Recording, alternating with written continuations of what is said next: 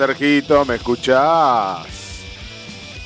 ¿Cómo andas? ¿Cómo andas? ¿Cómo estamos al aire? Estamos al aire, Sergito, como siempre. Estamos al aire o en el aire, no sabemos. Bueno, pero viste, hay que ser prevenido, viste. Si no, ¿qué haces, boludo? Lo dije. Como que nosotros fuimos alguna vez educados y correctitos. ¿Cómo andás, Sergito? ¿Qué escuchás? ¿Qué contás? De, de primera, acá contento de conectarme acá a una nueva emisión de Que se pudra. Muy bien, muy bien, Sergito, muy bien. Che, escúchame, eh, se cayó todo allá, hubo, hubo destrozos varios, ¿no? Esa fue la noticia durante todo el día prácticamente. Sí, me parece que afectó toda una zona muy grande, ¿no? Porque estamos a bastante distancia, ya también por tu zona también, ¿no es cierto? Yo que, bueno, ya para la gente estamos, que viene Peleta, zona sur del, del urbano. Y afortunadamente ni a mí ni a nadie de mi entorno le pasó nada, pero, viste, sí, sí, debe haber eh, volado unos cuantos techos porque era un viento muy, muy fuerte, viste. Algunos árboles han visto retirados, viste, pero bueno, ya, ya pasó. Claro, sí, porque eh, fue, fue, fue terrible, hubo una tormenta así como catastrófica. No sé cómo, no sé ni cómo estamos al aire todavía. No sé cómo no se cayó internet, se cayó todo acá, viste, todavía no sé qué, milagro de la existencia. Eso de que el universo se ilumina.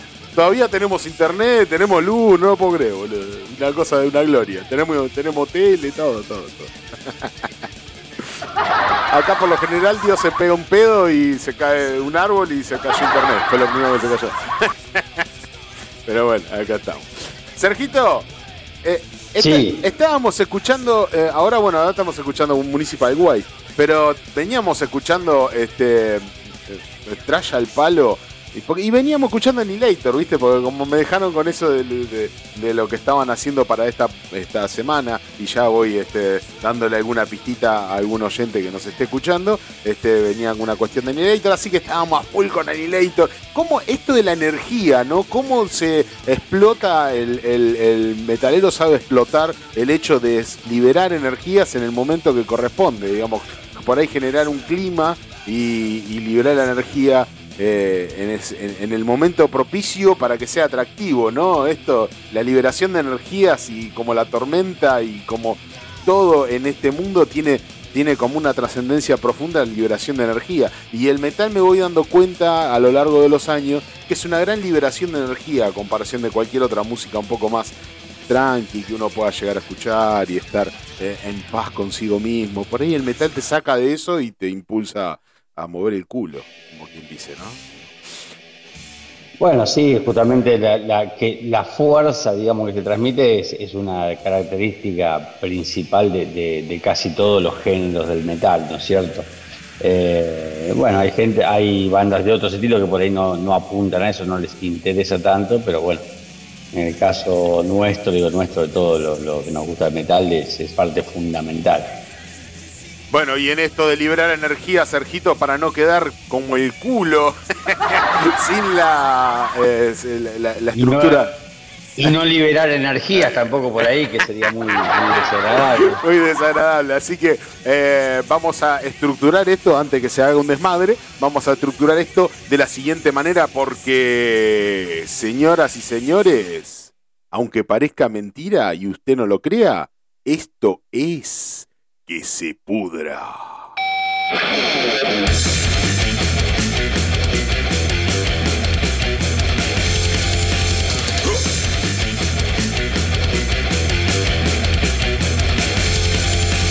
Todo el metal, mundial y local, lo encontrás en que se pudra.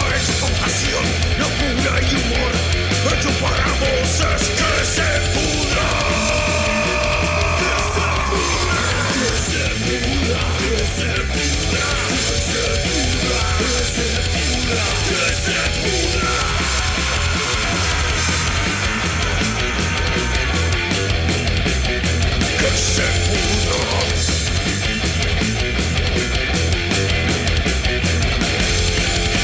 Todo el metal, unión y local, lo encuentro en que se pudo! compasión, locura y humor!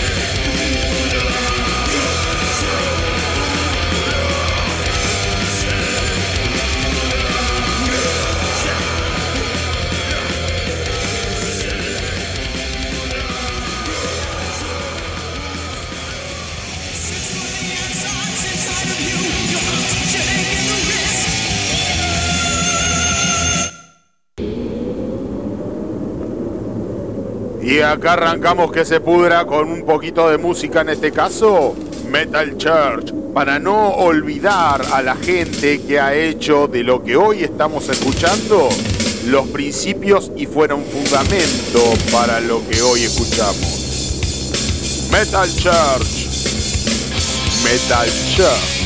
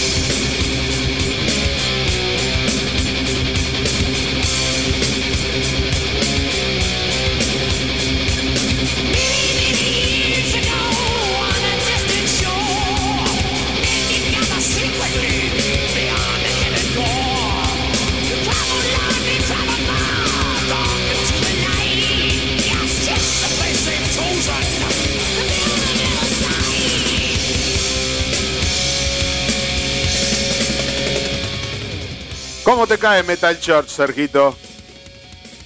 A mí me encanta Metal Church. No, no todos sus discos, pero, pero sí, sí me encanta. Este, el, debut es un disco de, que es el de donde pasaste este tema. Bueno, el tema Metal Church, que es, es un es un disco diferente a, a todo.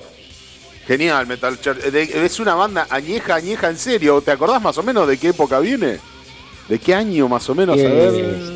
Será del 83 este disco, no, no recuerdo exacto, será del 83 el disco debut más o menos. 84, 1984 Metal Church. Sí, sí, 1984. Mierda, que se viene de data la cosa, ¿eh? Y hablando de data, Sergito, y para dar comienzo a lo de siempre, las noticias metaleras, porque esto es un magazine del mundo metalero, eh, como siempre, y hablando de Metal Church, eh, los viejos están, ¿eh? Los viejos están, los viejos no nos abandonan y los viejos están diciendo de que eh, trabajarán en el próximo álbum de estudio a finales del 2024, dice, este, en una entrevista con Metal Guani, Metal Church. Se le preguntó acerca, se le preguntó al cantante Mark López, eh, tuvieron un fallecido cantante hace poco, ¿te acordás que habíamos dado la noticia el año pasado?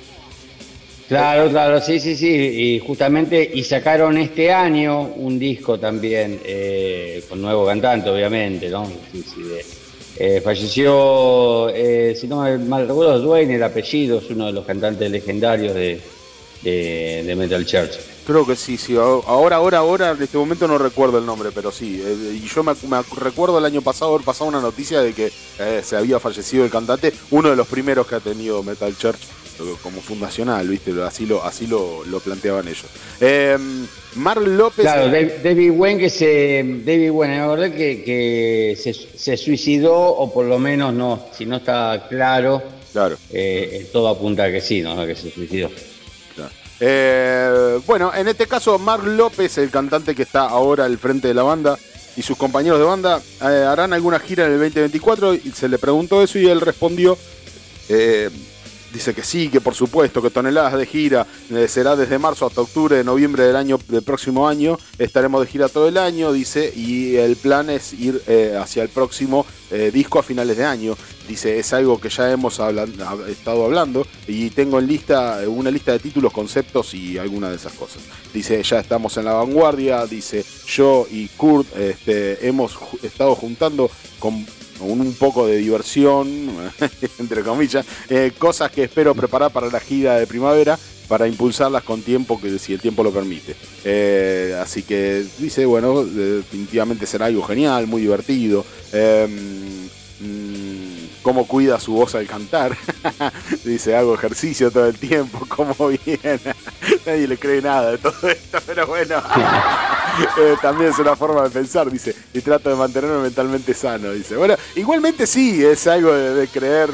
Ah, no sé, sí, es algo de creer porque eh, son gente que trae sus años, no, no, no son ningunos pibes. Si no se cuidan, básicamente van al horno, al horno con papas. Sí, pero el, el último disco particularmente, o sea, pegaron un, un muy buen cantante. López, López dijiste que es el apellido. Sí, de- sí, sí, no, el- el- sí, sí, la López, verdad que es muy, muy, muy aguerrido. eh, La verdad que cantante eh, que le ha, le, le ha dado un aire fresco a la banda. Sí, sí, muy, muy, muy, un cantante muy al palo. Bueno, muy bien. Entonces, este, el primer álbum de estudio de López con Metal Church a, a Congregation of Annihilation eh, el 26 de mayo de Rat Park eh, Records de la mano de Raper Entertainment y LPI fue producido por Van der Hoff. Fue el primer eh, disco que han sacado con este nuevo cantante. Bueno, dice que tuvo un aluvión de críticas. Acá nuestro, nuestro eh, sabio del mundo del metal eh, lo ha criticado de buena manera, pero ha recibido críticas este, varias y muy malas, dice. Eh, bueno, dice que me, me importa un carajo. Ah, que, que no sé, que, Básicamente. qué loco. ¿no? A mí me gustó el disco, a mí me gustó, la verdad que sí. Pero bueno, que sí, está bien, las críticas. Ahora, a- vamos que vamos, va a sacar otro más. Bien ahí, bien ahí, se metan las críticas. Dice, dice López, si empiezas a preocuparte por lo que piensan los demás, nunca llegarás a ninguna parte. Y la forma por lo que veo es como... eh, y la forma en que lo veo es como, mira, si te gusta, está genial. Eh, dice, si lo haces, entonces, si no te gusta, mira para otro lado, escucha otra cosa. No hay ningún problema, me importa una mierda.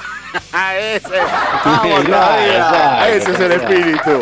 Bueno, ahí están los viejos de Metal Church. Entonces, eh, buscando la noticia, es buscando el nuevo disco, el nuevo lanzamiento para el año que viene, 2024. Y están de gira y están con Tutti, con Tutti, con Tutti Lifiochi. Muy bien, tenemos un puñado de, de- de- Vengo con un puñado de verdades. No, mentira. Vengo con un puñado de noticias, muchas, varias. Este. mm, Vigimon también, Vigimon también se centra en la nueva música, va a tener para el nuevo 20 2024. Eh, Nergal se centra en la nueva música de Vigimon para el 2024. Este, obviamente ya está terminando el 2023, por lo tanto lo que no salió, no salió, va a salir el año que viene. Eh, insinuó recientemente la futura llegada de nuevas canciones este, en su nueva entrevista, en una entrevista en un podcast, Nergal reveló que en 2024 se centrarán exclusivamente en hacer nueva música de Vigimon, o sea que eh, los planes de gira o de mm, van a quedar medio medio. Dice, bueno, el plan es centrarme, dice Nergal, eh, en Vigimon, principalmente el año que viene, eh, o sea que se va a centrar más en, su proyecto en Vigimon que en su proyecto solista. Recordemos que también Nergal tiene su proyecto solista. Y voy a hacer una pequeña gira con Men and Man, Men and, and That Man, eh, a finales de marzo o a principios de abril, y eso es todo. Una pequeña gira y después se van a centrar en lo que va a ser el disco de Vigimon. Eh, dice, ya, ya no tengo música de Men and That Man en mí por alguna razón. Con el tiempo eh, va a volver, dice, como que le perdieron el hilo al disco, como que el- le perdieron el entusiasmo al disco y están queriendo sacar otro. Bien. Bien, bien, esa es la energía, ese es el, el coraje y el valor de hacer nueva música sin importarme un carajo, como decía López, importarme un carajo las críticas. Es como las mareas, dice va y viene y ya va y viene, y cuando sucede tienes que coger esa marea, esa ola y simplemente saltar sobre ella y surfear. ¡Ah! ¡Qué surfeador que ha salido este Nergal! Eh, bueno, dice hay surf para Vigimon seguro, dice, bueno, eh, Vigimon entonces para el 2024. Eh, con nuevo disco, eh, meterse en el estudio eh, para grabar un EP o algo así. No saben si va a ser un disco completo en un formato disco con al menos 10 canciones, viste que por más el formato disco al- al menos son 10 canciones. Bueno, no, ellos dicen que por ahí es un EP, por ahí es un disco, todavía no lo saben. Eh, Mm, mm, mm, Bueno, listo, ok. eh, Vigimond, entonces para el año que viene, esa es la noticia, para el año que viene Vigimond está planeando entonces nuevo disco y Nergal así lo declara con pequeña gira al principio de año y después de lleno, de lleno al nuevo disco. Eh, Ancient Settler, eh, no, habíamos... eh, sí. Ah, N- Nicky, Mick Mars. ¿Te acordás de Mick Mars que habíamos hablado, Sergio, la otra, la otra vuelta?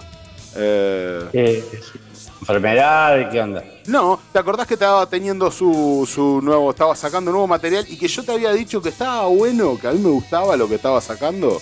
eh, lo que estaba sacando nuevo y ha sacado otro sencillo en este caso eh, ha sacado el sencillo comparte el sencillo solitario Right Side of Wrong eh, nuevo sencillo eh, guitarrista Nick Mars eh, mm, el segundo sencillo de su próximo álbum en solitario The Other Side of Mars explora mm, dos mentes individuales y ven su posición correcta cuando la realidad es simplemente una perspectiva personal, así lo describe Nick Mars, este nuevo disco, este, este nuevo emprendimiento que está haciendo, que a mí me viene gustando. A ver, a ver, a ver si lo tengo por acá.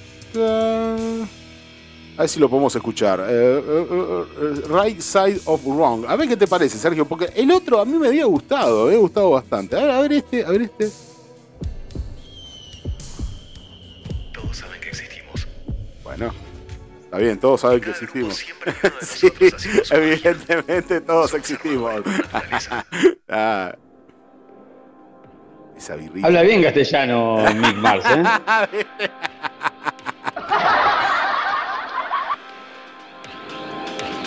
Bueno, esto es lo nuevo de Nick Mars.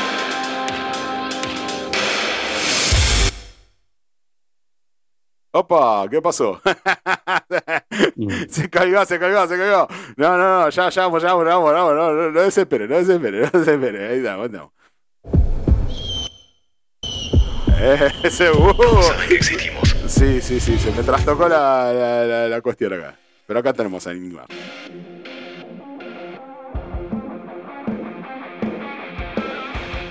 Home doesn't mean the same for me as it does for you. Why don't you come home with me? Come to.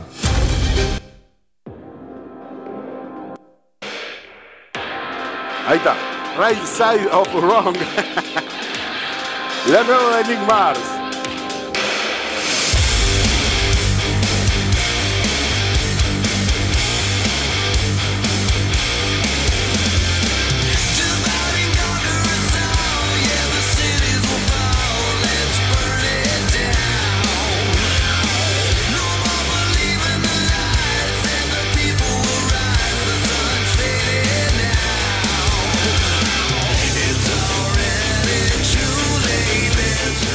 El legendario guitarrista de Motley Crue, para quien no lo conoce, para quien quería saber quién es Nick Mars, su proyecto solista, y lo está dando todo antes de morir. Propias palabras de él. ¿eh?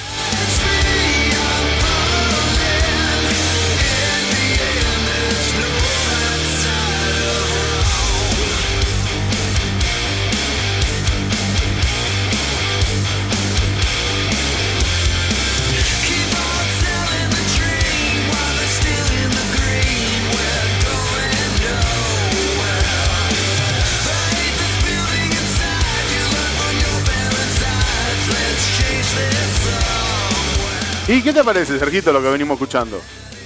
Me bueno. gusta, me gusta, lo, bueno. lo voy a escuchar eh, entero el disco, la verdad de que eh, no se me hubiese ocurrido escuchar un disco de Mick Mars, Ah.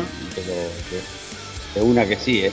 Sí, sí, sí. Es, ¿Ya eh, salió, salió este año, en 2023? está sacando dos, eh, do- dos temas adelantos de ese de un nuevo disco. Ah, eh, qué lástima. Bueno, bueno, escuchar esos dos temas Sí, completos, sí. bien, sí. Right Side of Wrong, que es lo que estamos escuchando ahora. eh, Right Side of One, sí. Sí, sí, es el nuevo tema de The Other Side of Mars, que es el eh, disco que está, está sacando de a uno. ¿Viste cómo es ahora la mecánica de ir sacando de a un tema para eh, llamar la atención del público del escucha, ¿no? Eh, dice, Claro. líri- líricamente, Right Side of Wrong eh, explora el oximorrón eh, de dos mentes individuales. ¿Qué será oximorrón? no sé qué será, es un nuevo, un nuevo- una, una nueva, un nuevo epítete para. Dice, eh, Sí, vamos a tener que buscar el significado, ¿viste? Así, nos podemos hacer los intelectuales en algún... en- ahora para la pista, para la reunión de la pista no podemos hacer. Claro, un Mira, diccionario a la derecha. acá estoy buscando la definición. Sí, ox- Dice combinación Sí. en una misma estructura sintáctica de dos palabras o expresiones de significado opuesto que origina nue- un nuevo sentido, un nuevo- como un silencio tronador. Bueno, ya sabemos que es un oxímoron, así que nos podemos lucir en esta, en esta Navidad con nuestra cultura. Claro, le podemos tirar la nueva, nueva palabra que aprendiste, viste, como los chicos aprendes una nueva palabra y la usas todo el tiempo. Claro, Bueno. en realidad esto sería, acá, eh, este, este nuevo disco es realmente un oxímoron, ¿no es cierto? Eh, Mick Mars sacando un gran disco está, está, es justamente un, una, un, un buen ejemplo del oxímoron. Bueno, dice, explica el oxímoron de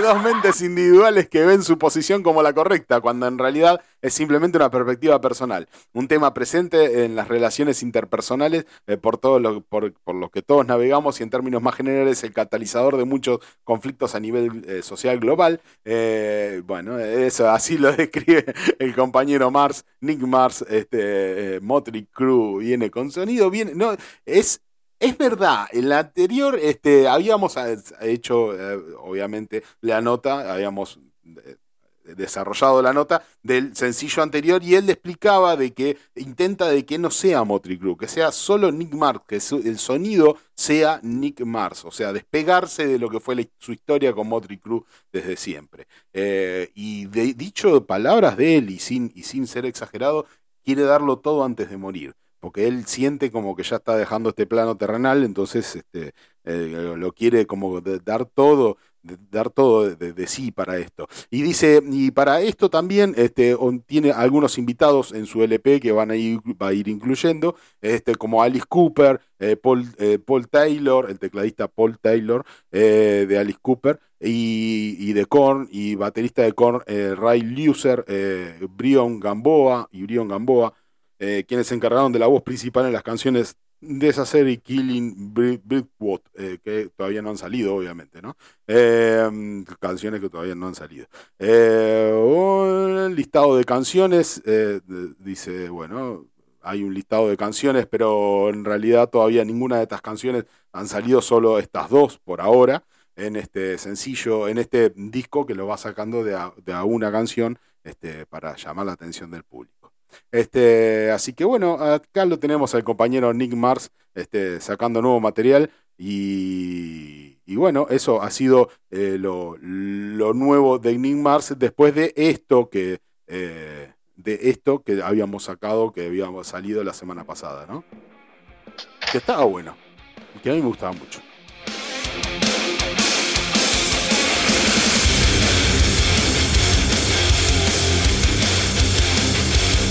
Este es su otro sencillo, su otro tema de este álbum sacado en cuentagotas.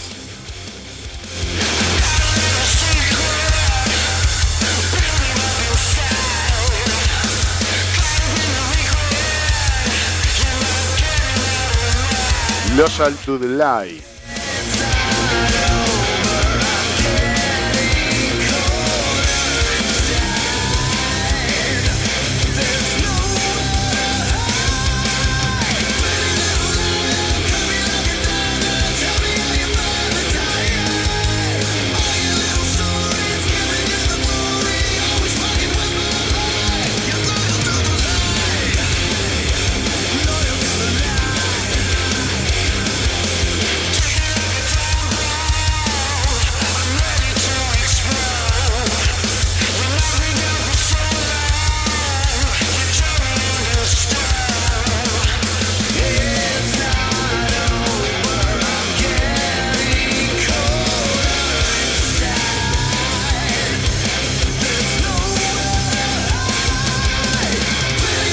Y hablando de gente vieja, gente que viene con todo y gente que viene del metal desde hace mucho tiempo. Sergito eh, Paul Diano interpreta clásicos de Iron Maiden en República Checa. Este, mm, la noticia es que se lo puede ver en un video que lo pueden encontrar en YouTube, eh, filmado por un fan, el ex cantante de Iron, Maiden, Paul Diano, interpretando una serie de canciones clásicas de la banda eh, el 12 de diciembre en Mesky Spoleski Doom the Calling.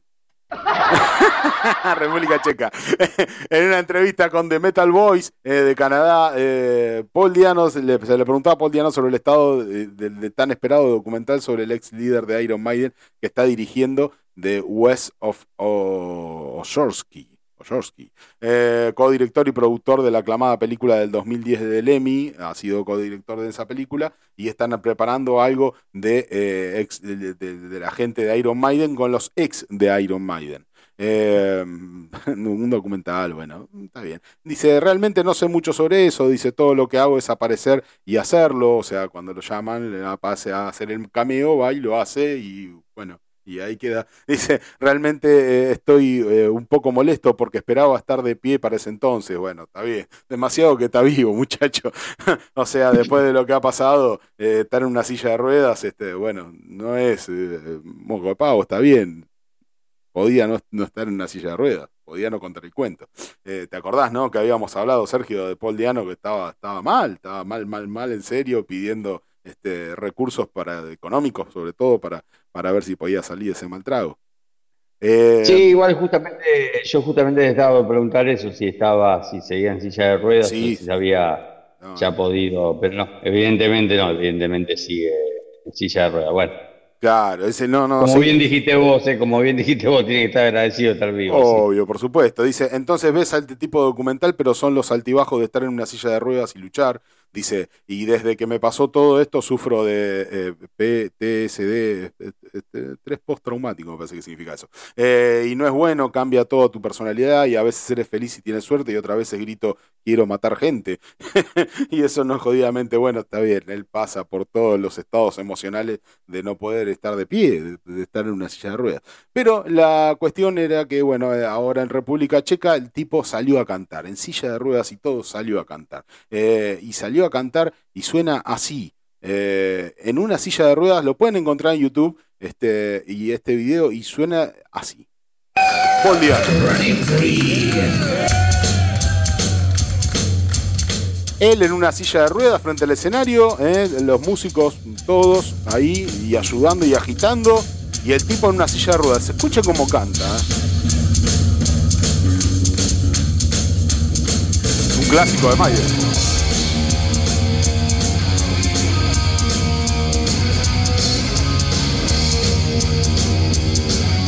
Running, running free.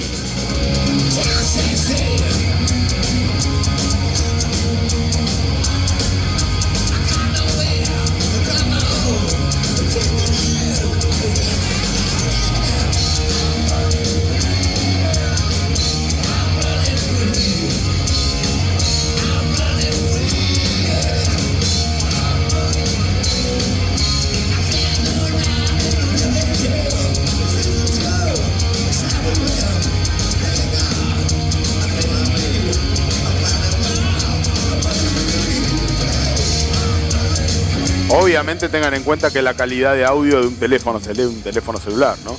Pero se percibe eh, la calidad con el que el tipo canta a pesar de estar en una silla de ruedas, no es fácil, ¿eh?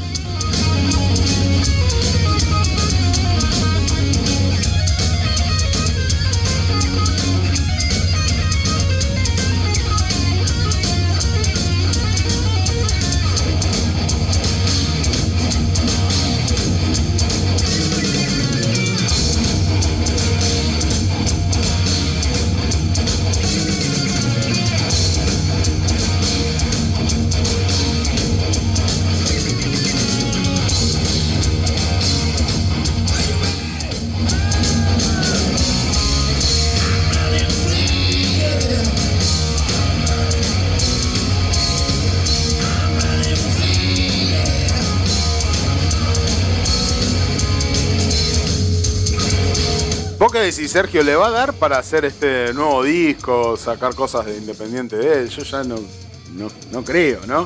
No lo veo, o, quizás sí, bueno, no sé. Mirá, Paul Diano habría que, eh, habría que, que chequear eh, el detalle fino de su carrera, pero en realidad no paró nunca de hacer esto, de hacer shows en vivo, en silla de ruedas, giras por todos lados. Lo que no, lo que no hace, creo, hace tiempo es, eh, componer, eh, componer Claro. algún disco propio, eso sí. Claro. Eh, De hecho, no, todo depende de. Después, eh, después bueno, seguir en la, en la ruta, como quien dice, ha seguido siempre. De hecho, viene Argentina de nuevo el año que viene, que ya ha venido un montón de veces, ha tocado un montón de veces. El año que viene vuelve a 2024. Así que nada, eh, de música, de, de hacer música nueva, no, ya tiene unos cuantos años sin sacar discos y tampoco estuvieron muy buenos los últimos, tiene debe tener más de 10 años, pero bueno, ojalá nos sorprenda para bien.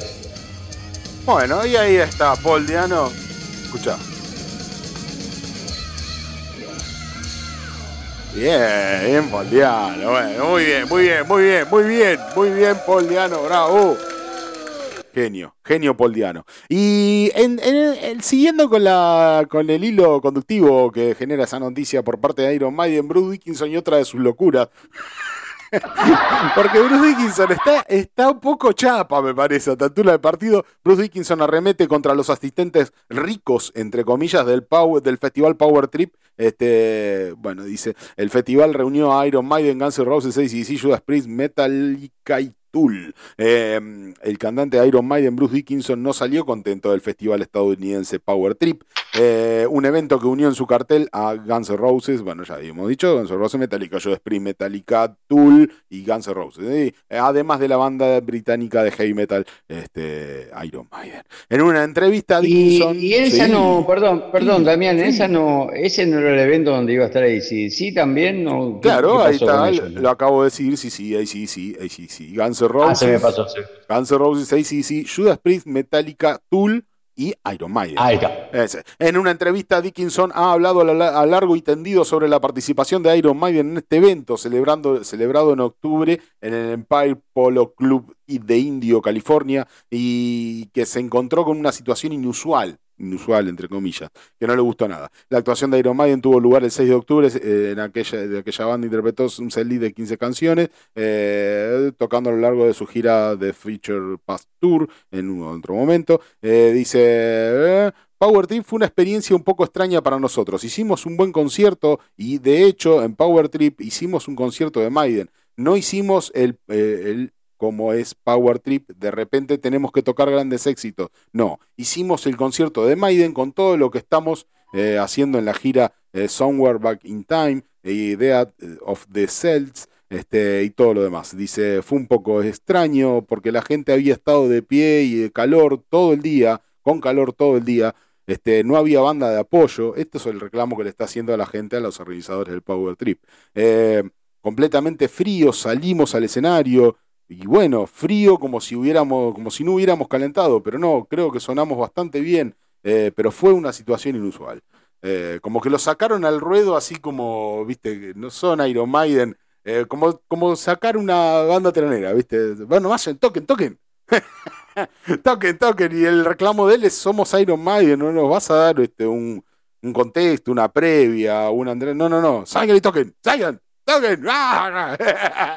y los tipos conectaron y tocaron, ¿viste? Y eso es lo que le viene reclamando este Bruce Dickinson en su. En su, esos reclamos está bien que haga, digamos, está bien, se lo podés hacer a la gente eh, de, la organización, pero eh, ya de ahí a hacerlo como una declaración de, principios, ¿viste? Me parece me- medio ya de viejo choto. No, no, no, hagas esas declaraciones así. Está bien, las vas a hacer ahí, está muy bien, pero no hagas una, una, un- de eso una, una declaración de principio. Me parece, salí, tocá. Está bueno, es Iron Maiden, está bueno, siempre van a estar buenos. A ustedes siempre los van a estar esperando. Son Iron Maiden, amigo. Siempre van a, los van a- los fanáticos van a estar ahí preparados para ustedes siempre, no necesitan ningún precalentamiento. Son Iron Maiden. Así como vos decís, somos Iron Maiden y, y- y necesitamos que nos den un colchón de. Está bien, pero si no lo tenés, ustedes salgan solo que son Iron Maiden. Ma- El, nombre los precede. No, yo la verdad que no, no entiendo a Dickinson. Dejate echar pelota, tipo grande ya, bueno. Ok. Ya, Nada. Nada de nada. Sergio, a Bueno, además está bien. ¿Eh? Sí. Sí, sí. Ahí diste la explicación, ¿no? Con lo último que dijiste que hiciste la explicación de todo, ¿no? Está, está un poco grande quizás, ¿no? Claro, echás pelota, boludo. Sos Iron Maiden.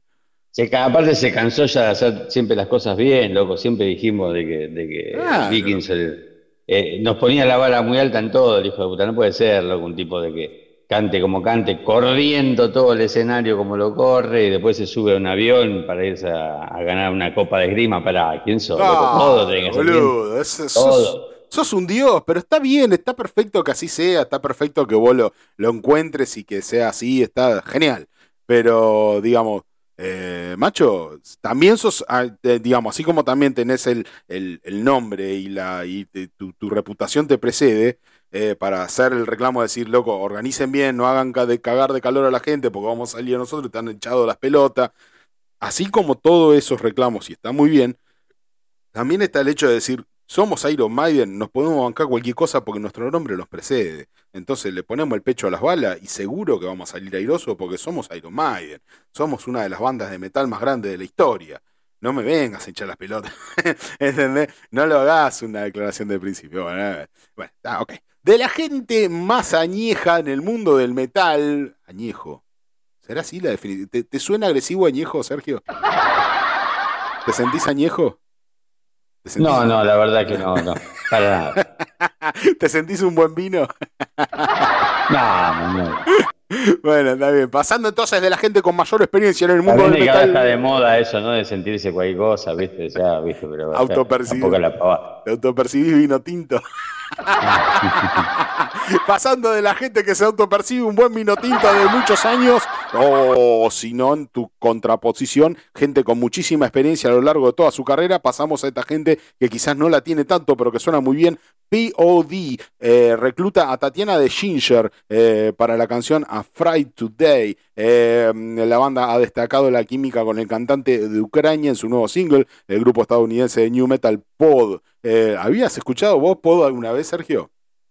No, y Ginger tampoco en detalle, me gusta lo cosas que escuché de Ginger, pero no, no, no me adentré a, a escuchar sus discos en profundidad, escuché así por arriba nada más. Eh, me gustó, pero bueno. Y Pod suena más o menos así, mirá. Te hago escuchar un poquito. Muy de los 90, eh, igual, eh, tranqui. Muy new metal de los 90. Creo que su auge y su apogeo fue en los 90, justamente. Este, este era como así, era un clásico de MTV, ¿viste?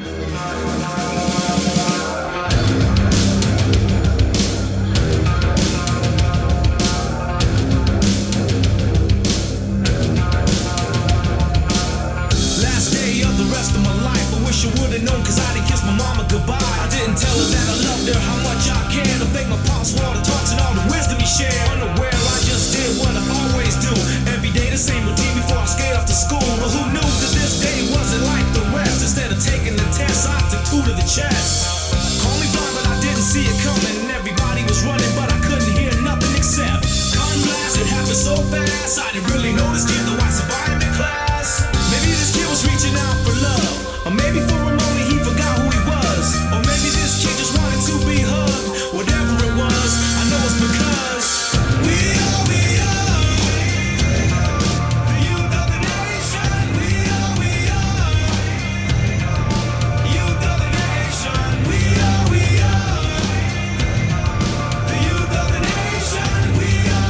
¿Y qué te parece, Rito?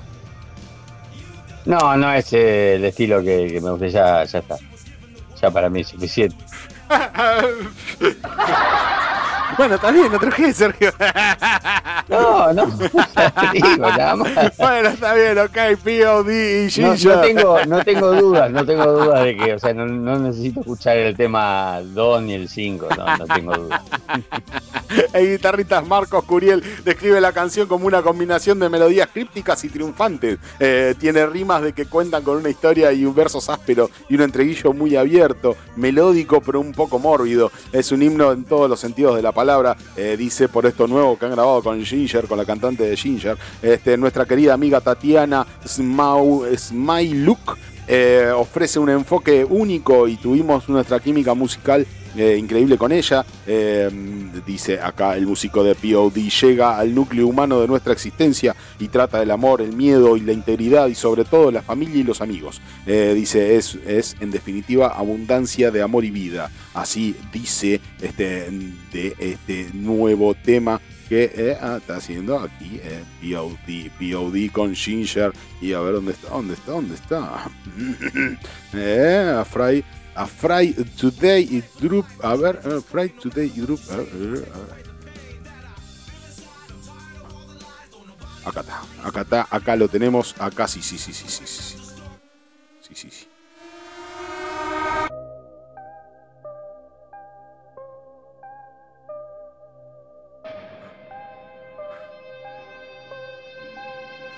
I decided it was time for me to live, but the hardest part is trying. They say you either get busy with living or get busy dying. You see, there's only one me, and I'ma be who I'm supposed to be. Nobody said it would be easy. See, I was never given much, I wanna take that too. But everybody gets a chance, to what you gotta do. Can nobody take it from me? You make me wanna quit. You only get one life, no matter what, you better live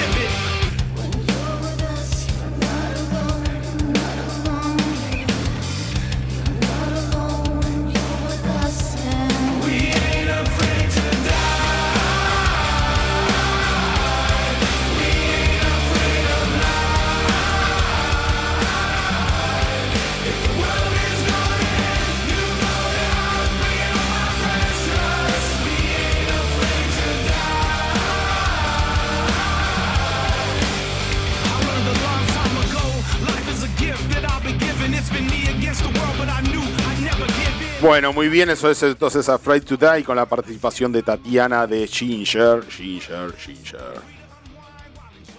Genial, entonces tenemos de lo nuevo, de lo viejo y estamos haciendo un repasito de todo. Children of Bodom. ¿A vos te gusta Children of Bodom, Sergio? No, no me parece malo, pero no, no los escucho. No, bueno, ok, está bien. Hoy estás negativo. Hoy estás negativo, Sergio. vos sabés que me, me vos sabés que me, me convencé fácil, poner Black Sabbath y te digo una masa.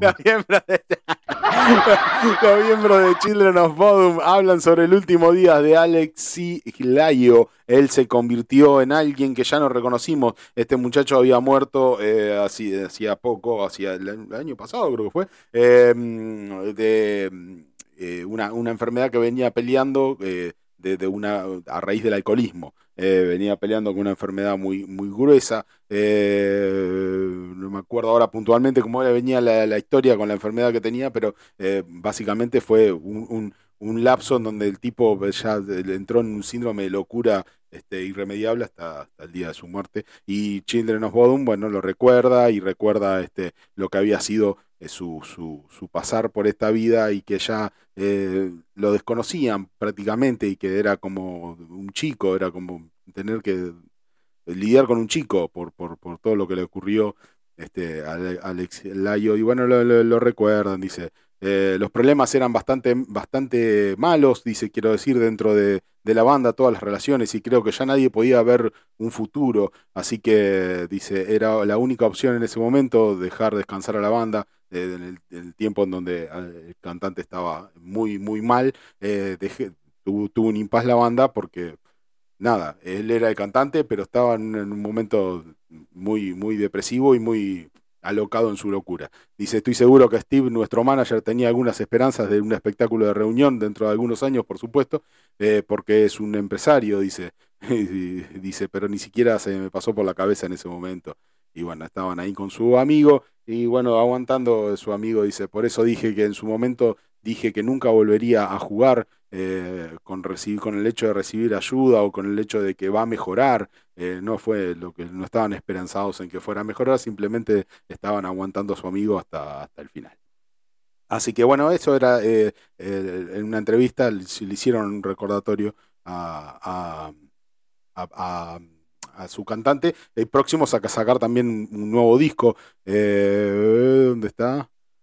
Muchas personas que han tenido un amigo, una familia un compañero de trabajo, alguien que esté enfermo de alcoholismo, mucha gente, si no entiendes que no puedes ayudar a la persona que no quiere ayuda, eh, había decidido eh, que ya no quería ayuda y seguiría viviendo hasta morir, bebiendo hasta morir, eh, y eso fue lo que hizo. Esas las declaraciones que han hecho con respecto a, Alexis.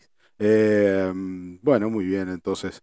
Eh, y bueno, están ahí están en, tratativas para un nuevo disco, eh, con nuevo cantante, obviamente. Y, y bueno, en eso están. Y recordando a su, a su viejo, que lo, fue un golpe muy duro para la banda, pues yo me acuerdo que estaban como en el boom de, lo- de, de su. habían explotado y habían, estaban saliendo en todos lados.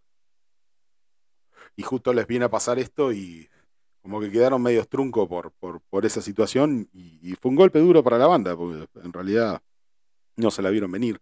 Este, así que bueno, eh, ahí están eh, con nuevo cantante y buscando la posibilidad de grabar un nuevo disco para el 2024, este, Children of Bodom, eh, haciendo pequeñas giras, tours y qué sé yo. Así que eh, 14 de diciembre se presentaron en un festival, final del show en Helsi- Helsinki y ese final de ese show lo han subido y eso es lo nuevo que han sacado hasta ahora, hasta ahora para 2023. Eh, lo han, subido un, disco en vivo de eso que fue The Final Show in Helsinki Ace Hall 2019 eh, y, y han tocado eso y han tocado eh, el, el 14 de diciembre este que pasó de 2023 y vienen tocando y vienen haciendo eso por ahora, pero a miras de sacar un nuevo disco para el 2024, un nuevo lanzamiento eh, de estudio, ¿no? Obviamente. Bueno, y ya se agradecido. A ver, una última, una última, una última, una última de Giselle Butler. Yo sé que ahora sí te levanto el ánimo. Por supuesto, ahora ha- has captado mi, atención. Bueno, vamos a, a dar una última antes de Ya, pasar. la- ya la tenías, pero bueno, ahora, ahora sí, ahora paramos bien todos los sentidos. Bueno, muy bien, vamos a pasar a una, una pequeña, que, que tampoco es una gran historia. Va, sí, es una gran historia, como historia en sí.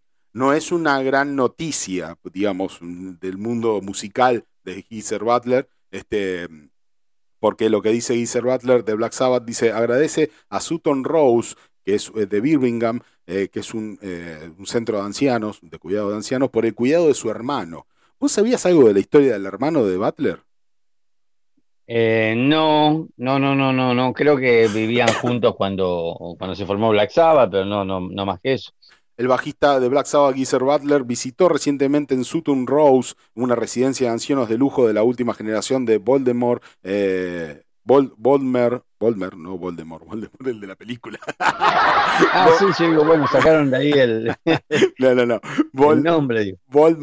Eh, eh, un suburbio y zona residencial en Sutton, eh, Col- Caulfield, Col- Caulfield, eh, en la ciudad de Birmingham, Inglaterra, y el músico de 74 años regaló a la residencia una cesta de lujo como gesto de buena voluntad por el cuidado brindado a su hermano Patrick, que reside en la casa desde el 2022.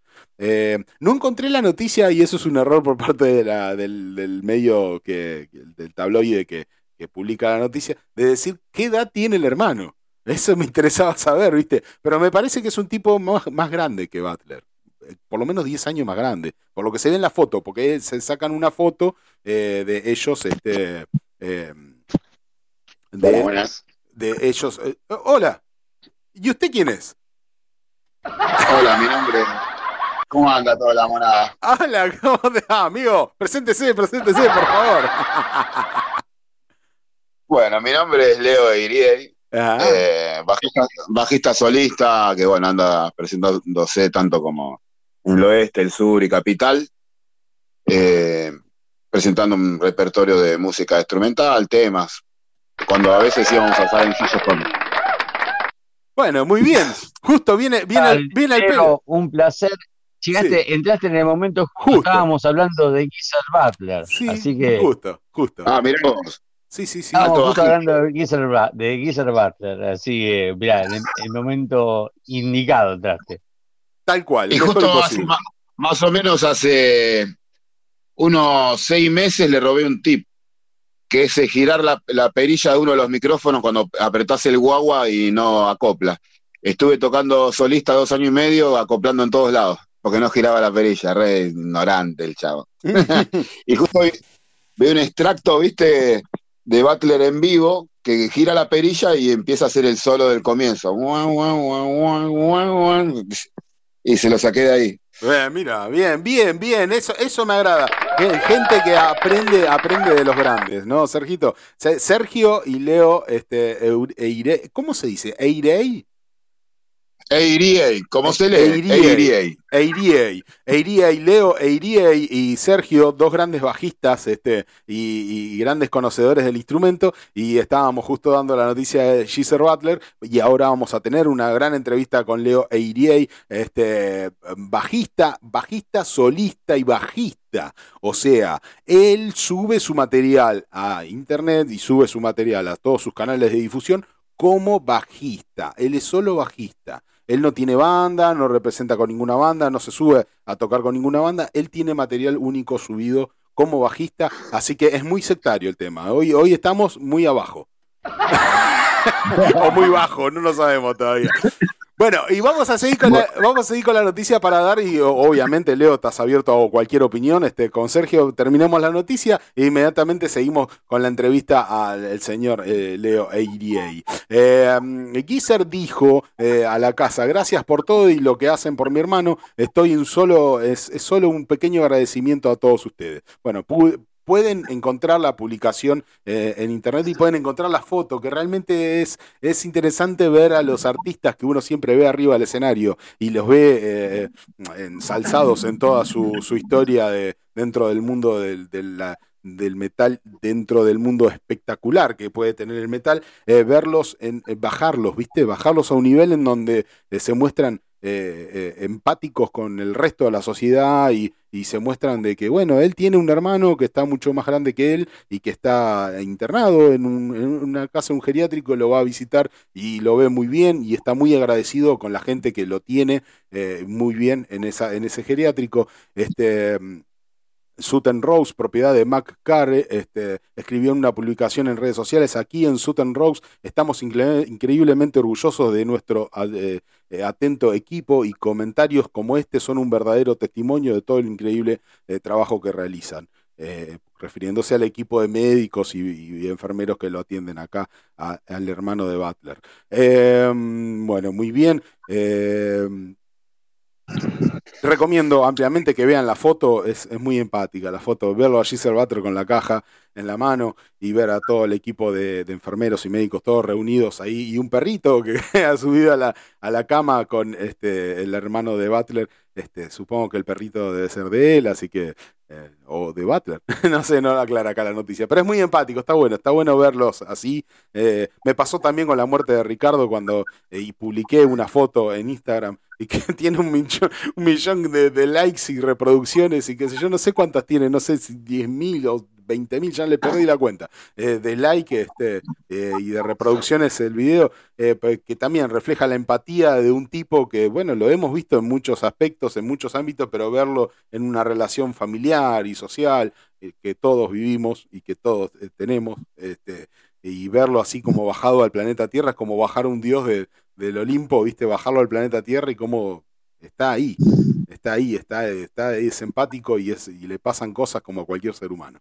Este, así que bueno, eh, pueden ver ahí la, noticia de Butler. Y a ver, ustedes que son dos grandes bajitas y para dar paso a la nuevo, a la siguiente, que es este, esta entrevista a Leo, este, mm, y, ¿qué, les, qué les, no, ¿saben qué voy a hacer? No, distinto. Voy a, eh, pasar algo de Leo, voy a pasar algo de Leo el Unei. Eh, Eirei, perdón, el Unei. Eirei. Eh, perdón, Leo, si te pronuncio. Mayday, Mayday. Mayday, Vamos a Mayday. Vamos- SOS. Sí, vamos a pasar y así Sergio también te escucha y los escuchamos todos. E- Esto, y a mí me llamó la atención básicamente himno a la masacre. Yo quiero que, que lo escuchen. En los videos es tan bueno que vean. ¿no? Esto es radio, ¿no? Obviamente no le podemos hacer ver el video. Pero los videos son buenísimos. Los videos son eh, concisos, van al, van, van al, al- al pie, van al, ahí a, lo que realmente quieren expresar. Porque, claro, ahora, ahora lo van a escuchar, es eh, toda una melodía de bajo y toda una canción hecha, eh, obviamente instrumental, no hay, no hay voces, eh, toda hecha con una línea de bajo. Ahora lo van a escuchar, ahora lo van a escuchar, pero a pese a que lo escuchen por acá, también los invito a que después eh, de, escuchar el programa vayan y entren en YouTube y lo busquen a. Y, y esto que vamos a escuchar ahora va a ser himno a la masacre. A ver.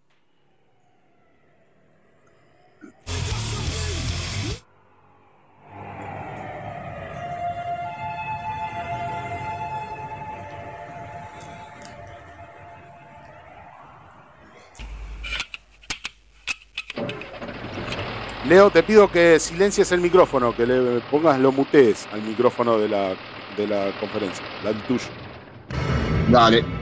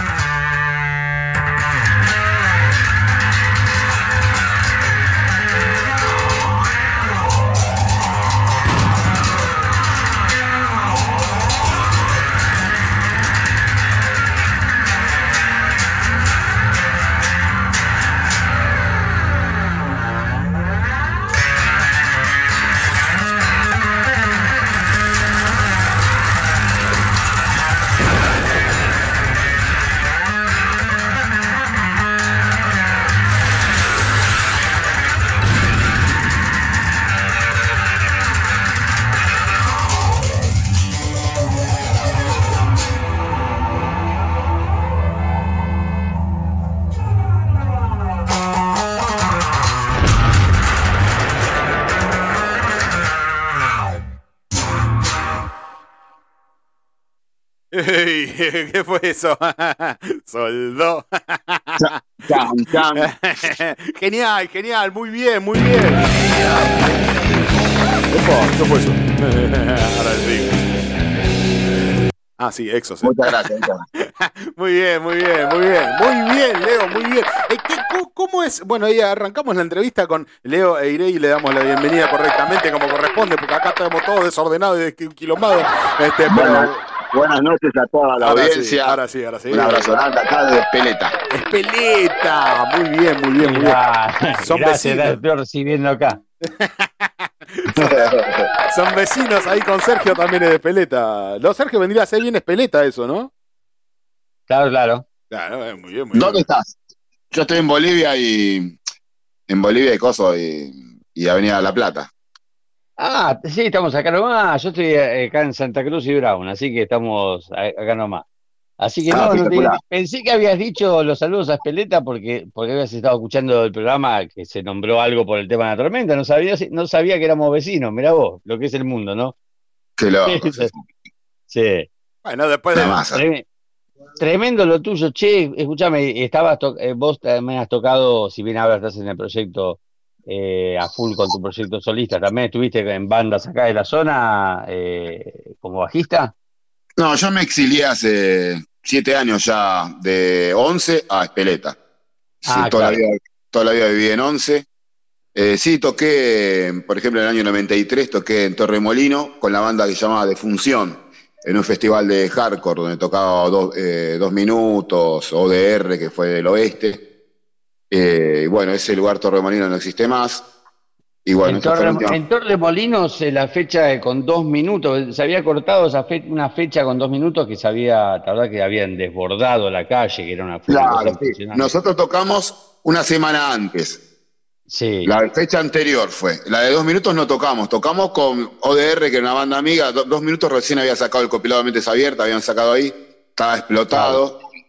Y bueno, nosotros tocamos con ODR del Oeste y tocamos con Humo Líquido, una de las bandas así locales. No recuerdo los nombres. Bueno, nos Claro, hicieron un, yo- re- nos Sí, en hicieron un esa época yo tocaba, en esa época tocaba en Hemorragia, una banda que tocábamos ahí siempre en Torremolino, por eso mirá, mirá lo que que es el mundo, ¿no? Capaz que tocamos en el mismo día. Eh, ese día yo no toqué, pero eh, sí, sí, tocaba en Hemorragia, era una banda que tocábamos un lugar que yo alguna vez lo he mencionado acá, que era una cosa de locos, era, era eh, sábado y domingo se hacían las fechas ahí, eh, punk y metal mayormente, todos los sábados y domingos, una cosa eh, inusual, ¿no? Y, y autogestiva, lo armábamos de todas las bandas, sí, sí, una locura era. Ahí nos conocimos mucho de esa. Pero mirá vos lo que es el mundo, estamos hablando de Torremolinos, años 90 y poquito. El, 90 el 93, fue la- en, en febrero del 93. Eh, ya apenas, Claro. la- yo empecé en defunción en el mes 6, va, en el, comienzo del- del año 92, y ahí, bueno, debuté con, con IDS y debuté con dos minutos en MacArthur, ¿viste? Zona Cibor. Sí, claro, Y- claro, sí, sí. Y bueno, después hicimos una seguilla así en los maratón que organizaba Huevo, que después hizo Alto Manager, Huevo, un skin que hacía maratones en MacArthur de una 18 bandas, una bestialidad así. Y después, bueno, en fechas que organizaba Cristian DDS o los chicos de Minoría Activa también, cuando debutaron, debutaron también con, con nosotros. Claro, Eh, claro. Y, y- y hacíamos un eh, splatter rock, ¿viste la banda Accuser? El estilo de esa banda. Accuser era un splatter rock, era un trashcore podrido, con temática eh, creepy o de, de core. claro. Y después en Espinas, formamos Espinas en 11, Espinas que era una banda de, de decíamos, de trash elaborado, no, no existía el término técnico, ¿te acordás? Decía cuando era el, claro. Después cuando tenía lo, pusieron para diferenciar. metal elaborado. Claro, después le, le agregaron el technical para, para decir, bueno, esto- estos tocan mucho, entonces ya sabés, ¿viste? vos ya sabés que eh, escuchás technical trash o technical de lo que sea, eso, uh, esta banda la, eh, pela, ¿viste? Claro. Bueno, nosotros hacíamos un trash así con influencias así como en este tema, que influencias de Piazzolla, eh, mezclando el death metal con un poco de tango, así instrumental o tango bastante tumbero, ¿no? Tango de canción. Y con- Opa. Leo, pará, ¿te, está- te estás moviendo por alguna razón? No. No, no, no, para nada. Bueno, repetí lo último que dijiste, pues se cortó todo. No, que bueno, que la banda Espinas, pues tocó más o menos dos años, más o menos, después se metió en el anti-César Fuentes Rodríguez con Mayhem, hacíamos un tour con la banda Mayhem en Argentina, Punisher, eh, T-War, con bandas que eran, tocaban muy seguido en, en el oeste, ¿no? Y bueno, en, y en Quilmes tocamos en la Ribera cuando tocó Parcas, por ejemplo, eso lo organizamos nosotros. Parcas, Espinas, Parcas que bueno, después hizo una gran carrera con, con el tema que era una de las bandas más parecidas a B8 en los 90, ¿viste? Claro, sí, sí, sí. Eh, Sí, sí, Parcas, eh, bueno, están, creo que han vuelto, si no, Sí, por sí, lo sí, menos, han vuelto, sí, han vuelto hace poco. Randy murió, por ejemplo, ya no estaba tocando con ellos. sí. En esa época tocaba Randy y Gustavo, que era el batero de Tiguar y de Parcas también. Claro, sí. Sí, sí. Bueno, muy bien. Eh, eh, eh, Se estoy dejando solo porque veo que han encontrado su mundo, su lugar en el mundo. Dos bajistas hablando de, de- de lo que les apasiona, que es el instrumento, obviamente, y de, y de épocas y de cosas que han, eh, han pasado a lo largo de, de la República de Espeleta. Así que los, los estoy dejando. los estoy- Exactamente. Con- continúe, por favor, don Sergio, continúe. La entrevista es suya. Continúe. Por favor. Ah, me toca a mí. Bueno, sí, también, sí, sí o sea, mándele, mándele. Está súper entretenida. Ah. mándele, mándele. Bueno, eh, eh, eh no, sí. Sí, sí, sí. Sí, sí, sí, sí, sí. sí. Todo suyo. No, eh, vos te preguntaron, no sé, vos está bien, me has dicho que has tenido una trayectoria bastante larga con bandas. ¿Y en qué momento se te dio por decir, bueno, nada más me, me corto a hacer eh, solamente eh, grabar, todo instrumental de bajo, solamente bajo prescindiendo de los otros instrumentos? Eh, ¿qué, qué, qué onda? ¿Fue- ¿Cómo fue que se dio eso? Y fue detonantes dos, dos en particular o tres. El primero fue que bueno, estaba tocando una banda de hip hop con tintes de, rock en La Ferrer y bueno, estábamos grabando en el estudio Cianuro Record y fui a grabar todo, después me muestro una mezcla. Record. Un, un saludo a cerrar. Record. Un saludo a Sí, Cianuro sí, sí, un saludo que son Y bueno, ¿qué amigos. pasa? El guitarrista me muestra una, la toma que va a quedar y dije, joya, buenísimo, se escucha el bajo. Después va al estudio, me retoca el bajo y baja el volumen, boludo, me agarré una bronca. No hay cosa más fastidiosa para el bajista que que le bajen el volumen al bajo, ¿no? No hay cosa que. claro, pero aparte uno se mata haciendo, eh, componiendo un arreglo para que realce entre tanta, en, ese, en esa toma había flauta traversa, como tres guitarras había grabado el guitarrista. Después eh, había un DJ. Entonces, ¿el bajo qué tiene que hacer? Unas líneas distintas, complejas, que resalten, bla, bla, bla. Y encima, cuando vos lo componés, después tenés que practicarle que tiene que salir bien en la toma. Esto es un re laburazo.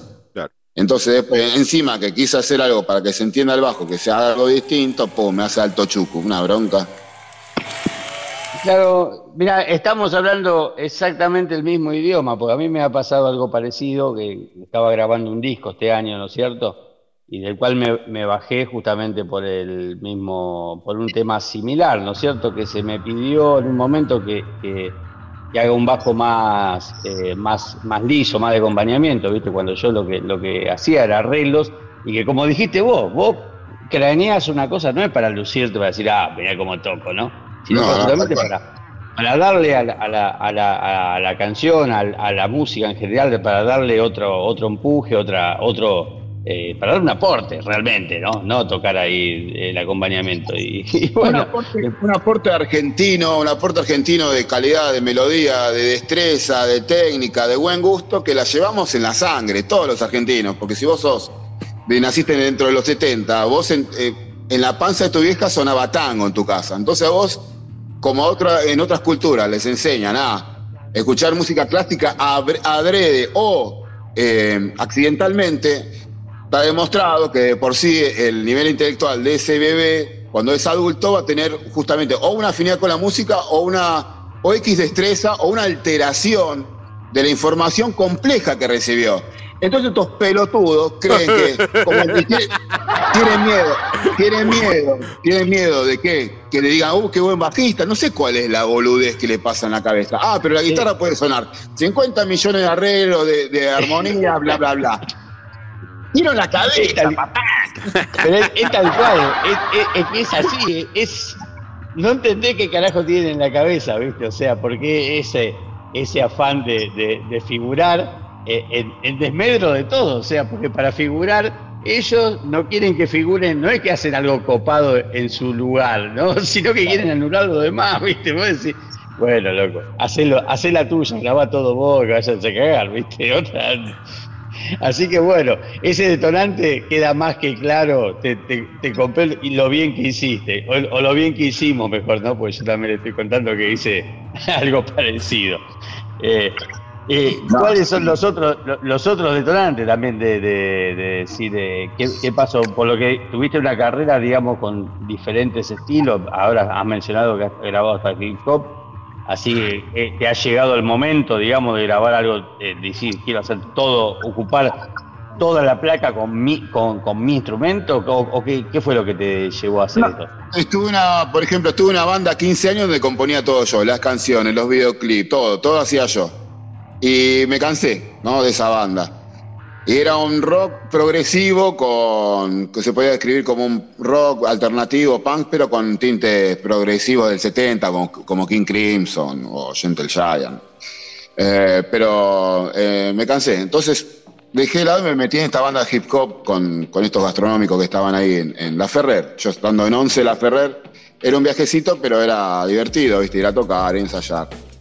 Eh, entonces, es tan marginal como 11, ¿viste? La Ferrer. O sea, tiene eh, otra fisionomía la ciudad, pero prácticamente es una ciudad marginal como, como es 11, como, el- como barrio de 11. Entonces, eh, esa, esa vendría a ser la parte más aburrida. Pero lo que pasa es que me metí también en una banda de, por Facebook, una banda que era que, buscaban sonar como Reinstein, que con una banda que nunca me gustó, no me llama la atención, me parece buena banda, pero no escucho Rammstein, ¿viste? Eh, entonces me metí ahí y dije, bueno, ¿qué iban a hacer? Cover? No, queremos sonar tipo Rammstein. Bueno, entonces empecé a componer, afiné el- me, obligaron a afinar con el, re en vez del mi, la cuarta cuerda, y empecé a componer, ¿viste? Como algo natural. Y los temas eran cinco y ninguno compañía, ¿viste? Y yo llevé un tema, pum, lo sacaron a, más o menos. Y la cantante que jamás escribió o escribió algo en inglés, no sé, una cachivachada terrible. Y todos hablaban, no, pero que me tenés que grabar la, ¿cómo es que decían? La, la maqueta, y la maqueta y la concha su madre. Yo no tengo computadora, ¿qué maqueta? Me decía. Yo entonces hacía un injerto en el teléfono de mi germu, grababa eh, una pista con la pista de la guitarra que tenían ellos, lo grababa el bajo arriba, todo. Me mataba y después iba al ensayo y nadie tocaba nada y después se juntaban dentro de tres semanas a la mierda. Después pasó eh, justo lo de la pandemia y me, compré el pedal Fuzz Wah, eh, Power Fuzz Wah de Cliff Barton, que vas a ahí lo estuviste escuchando. Entonces le digo a los dos, estuvieron escuchando. Y bueno, eso me cambió la vida, porque dice, bueno, con esto puedo tocar solo, dije. Entonces empecé a componer, pum, y qué sé yo, y después me encierran eh, y no me dejan, que yo trabajo en paternal de mozo. Me encierran, no me dejan cruzar a General Paz, todo, me agarró un ataque de locura terrible, pero terrible, de ira, todo. Dije, no, voy a grabar un disco solista y de 22 temas en un mes. Grabé un disco de 22 temas en un mes. Incluyendo temas de toda mi, digamos, mi, mi historia, mi vida, ¿viste? Temas más instrumentales, más progresivos, más tumberos, más punky, más death metal, más heavy metal, todo así un, un compilado. Bueno, hasta que, bueno, sí, pasaron cosas. pasaron cosas. Luego tuvo sus Una masa. Y es- este, este material ya lo sacaste, ¿qué haces? Lo estás subiendo, lo estás difundiendo por redes y va a tener presentaciones en vivo, está teniendo, pensás hacerlas. Yo hace, hace tres años debuté ya. Yo al terminar el disco en Cianuro Record, eh, con un contacto de una banda de Puerto Madryn, me pasó un contacto en Tucumán para sacar el físico. Porque en esa época estábamos todos encerrados, entonces los músicos como no podían tocar, sacaban, había como un auge del físico, ¿viste? Se había como, había como vuelto como alternativa. Y bueno, lo mandé a, mandé el mastering a, a Tucumán, me lo mandaron por correo y me presenté en vivo en el Pica Rock en Monte Grande con, con el patrocinio de un programa que se llama Las Sombras del Ayer de Gustavo, Juan Gustavo Verón. Entonces eh, invitaron a una banda de power metal para telonearme, más absurdo todavía. Y era pri- las primeras fechas de la pandemia y bueno, y, digamos llenamos el lugar porque bueno, no tocaba nadie, una que tocaba, estábamos inflados por la radio y fue. Y después nunca más eh, tuve esa suerte de llevar tanta gente. Pero bueno, cuestión que en el debut estuvo bueno. Y venía un par de copias todo. Después eh, eh, En el 2020 se formó la Unión del Under, donde estuvieron entregando premios y bueno, me dieron un premio a Mejor Artista Solista del 2020. Y después, gra- gracias a eso, hice un contacto en Estados Unidos y pude vender 10 copias. La cual la había, la, eh, la- la había, la había pasado un precio y me lo pagan yo. Le había pasado 200 pesos y me lo pagaron 1000 cada uno. tipo, Bien, tipo, no sé si bien. de lástima, algo así. Bien ahí. Por Vale, motivo. le, le sacaste un mango a la cosa, entonces. Bien ahí. Claro, bueno, sí, pero alguno puede decir, eh, ah, vendió dos- 10 copias nada más, pero, pero en realidad, hay que, ¿quién, ¿quién vende 10 copias de Estados Unidos ahora hoy día? Na- No, Nadie, mucho, así que olvidate. está bien. Claro. No, sí, tal cual. Fue una linda movida porque, bueno, la mina se hizo cargo del, del envío. Aparte, en Montegrande hay una piba que hace parches de bandas y se, y se hizo onda con esa, con esa piba también. Entonces le mandamos fanzines, parches de bandas y mis discos y le mandé una remera de la tapa de Ocaso Marciano, también de obsequio, sin cobrársela, así de onda. Así que bueno, todo, todo bien, pasta por ahí. Y bueno, y la repercusión de ese disco, en general, que había apenas lo terminé de hacer en, en formato digital, virtual, para subir a YouTube, conocí a un loquito, un loquito que, que me hizo 22 videoclips de extractos de, de películas y hizo en una semana hizo 22 videoclips. Entonces lo presentamos como una película. Hoy día lo, lo sacaron por el copyright, la película no existe, pero estrenamos una película eh, en simultáneo de- con Perú, una radio llamada Radio Torrentera, de Arequipa, Perú. Entonces cuando lo estrenamos en el Facebook, lo estrenamos también en, en simultáneo con Perú. Todo moviéndome de manera molesta. Viste que a veces vos agarrás un manager, vos que sos, eh, Sergio, vos también, que sabes cómo es la movida. Eh, Te viene un nieto y dice, no, yo te produzco, te hago, yo soy representante y te consigo las movidas, listo, pum. Te cobra cierta guita y no consigues ni la mitad de lo que conseguís vos solo. Bueno, todas esas cosas las conseguí yo solo, así, no, más corta.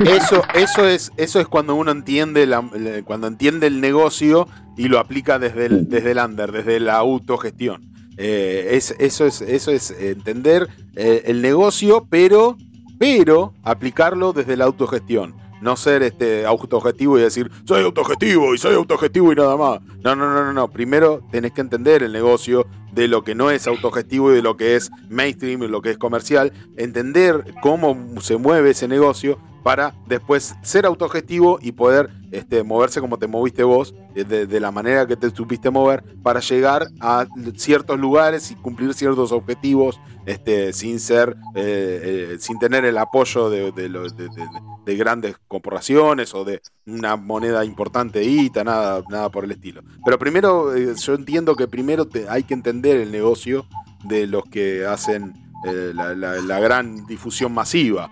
Entonces, eh, vos primero entendiendo eso, vos podés entrar como autogestivo para eso. Eh, me parece muy Ah. interesante.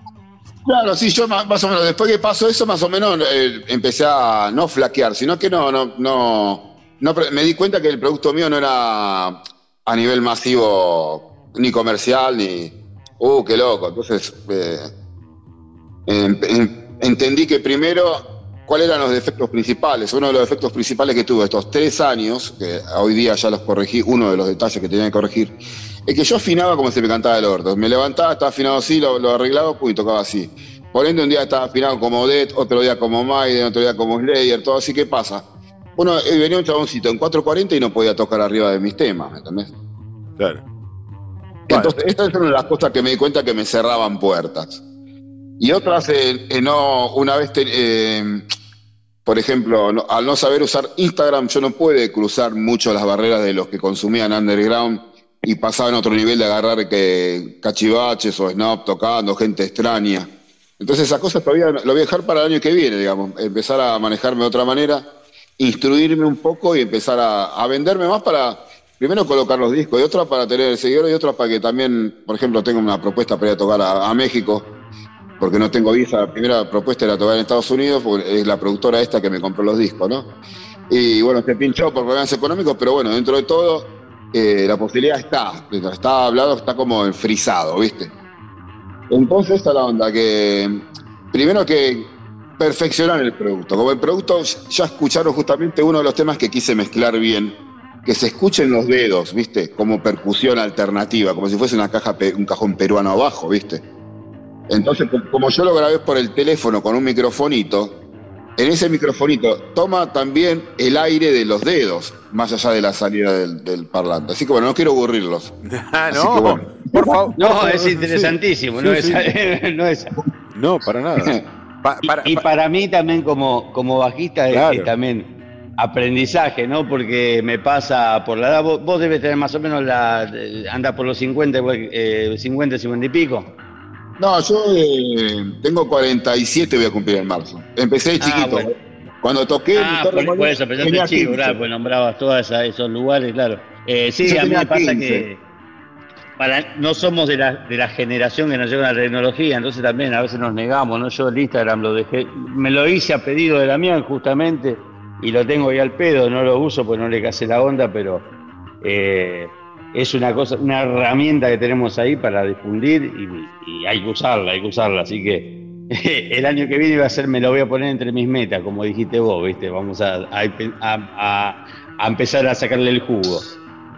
Y también, eh, también justamente capaz que fue como, no como sentirse rendido, pero viendo que la masividad de la música, eh, no mediocre, sino estúpida, porque en realidad es, es estúpida, eh, se hizo tan, pero tan demasiado, tan masiva, que era como diciendo, oh, qué pesado. Entonces, yo me iba a poner a, mezclar o, o meterme en sus canales para difundir lo mío, dije, mejor no, y bueno, hice otras cosas, que yo me dediqué a comprarme equipos, a componer, pero el tema es que hay que usar este año, para mí, para utilizar el flaqueo, aprovechar el flaqueo de su música de mierda, para empezar a meter música un poco más íntima, más profunda, ¿me entendés?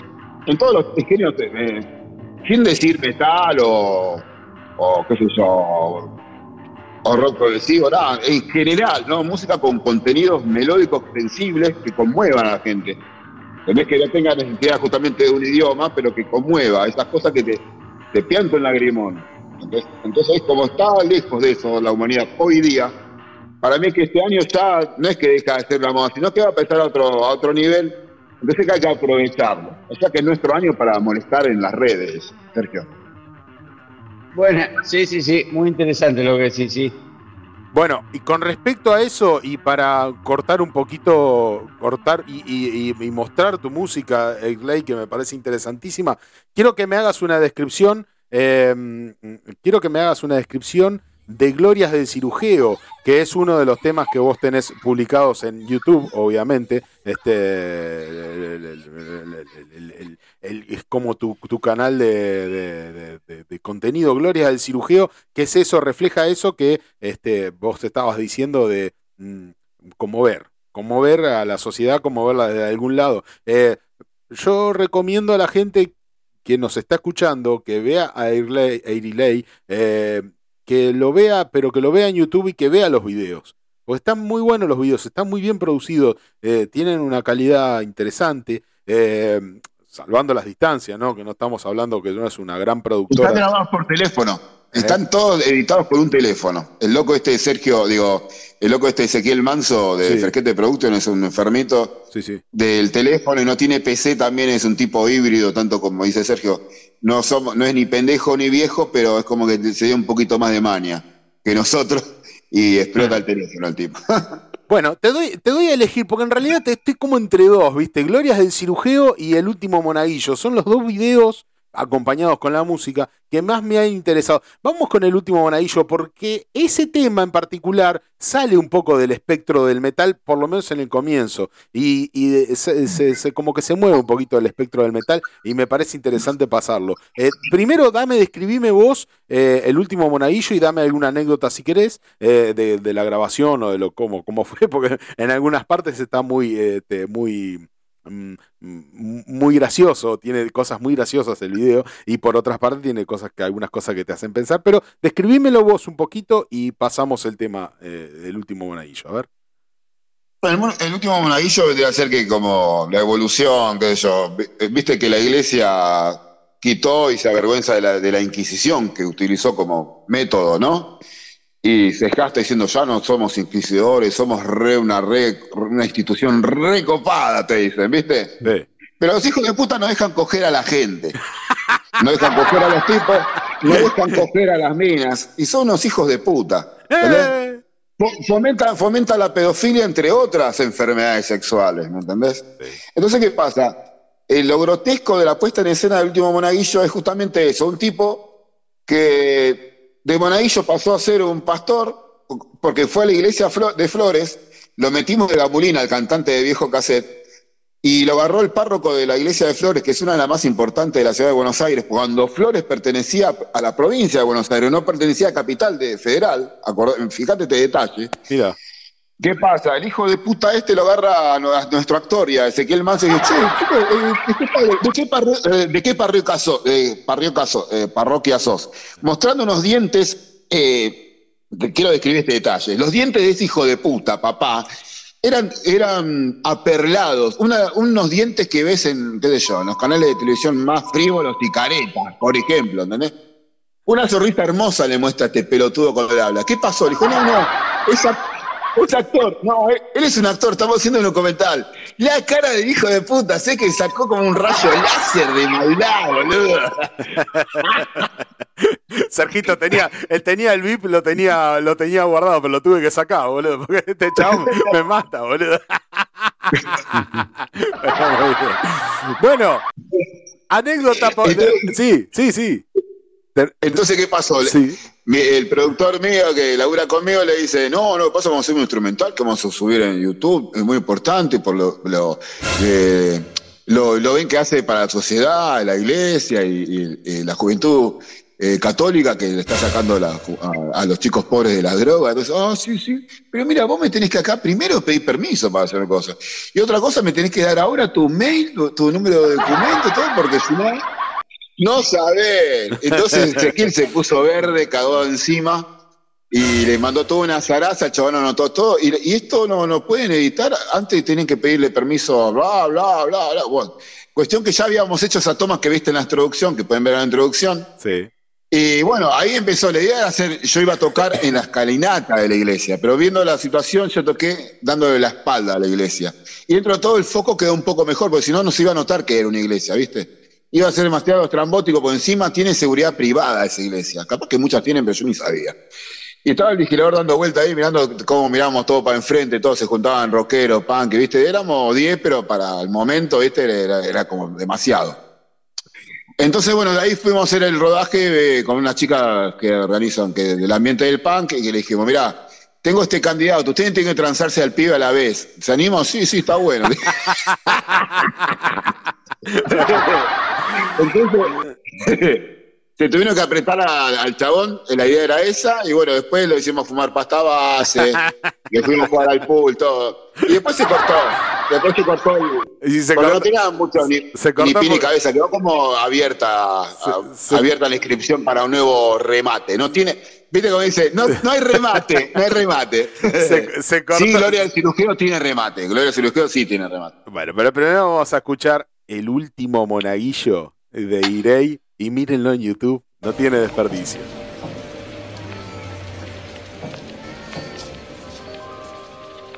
Lo pueden encontrar en Fresquete Producciones, ¿no? obviamente uno de los canales donde Irei publica. Exactamente. Pongo el mute. Bueno.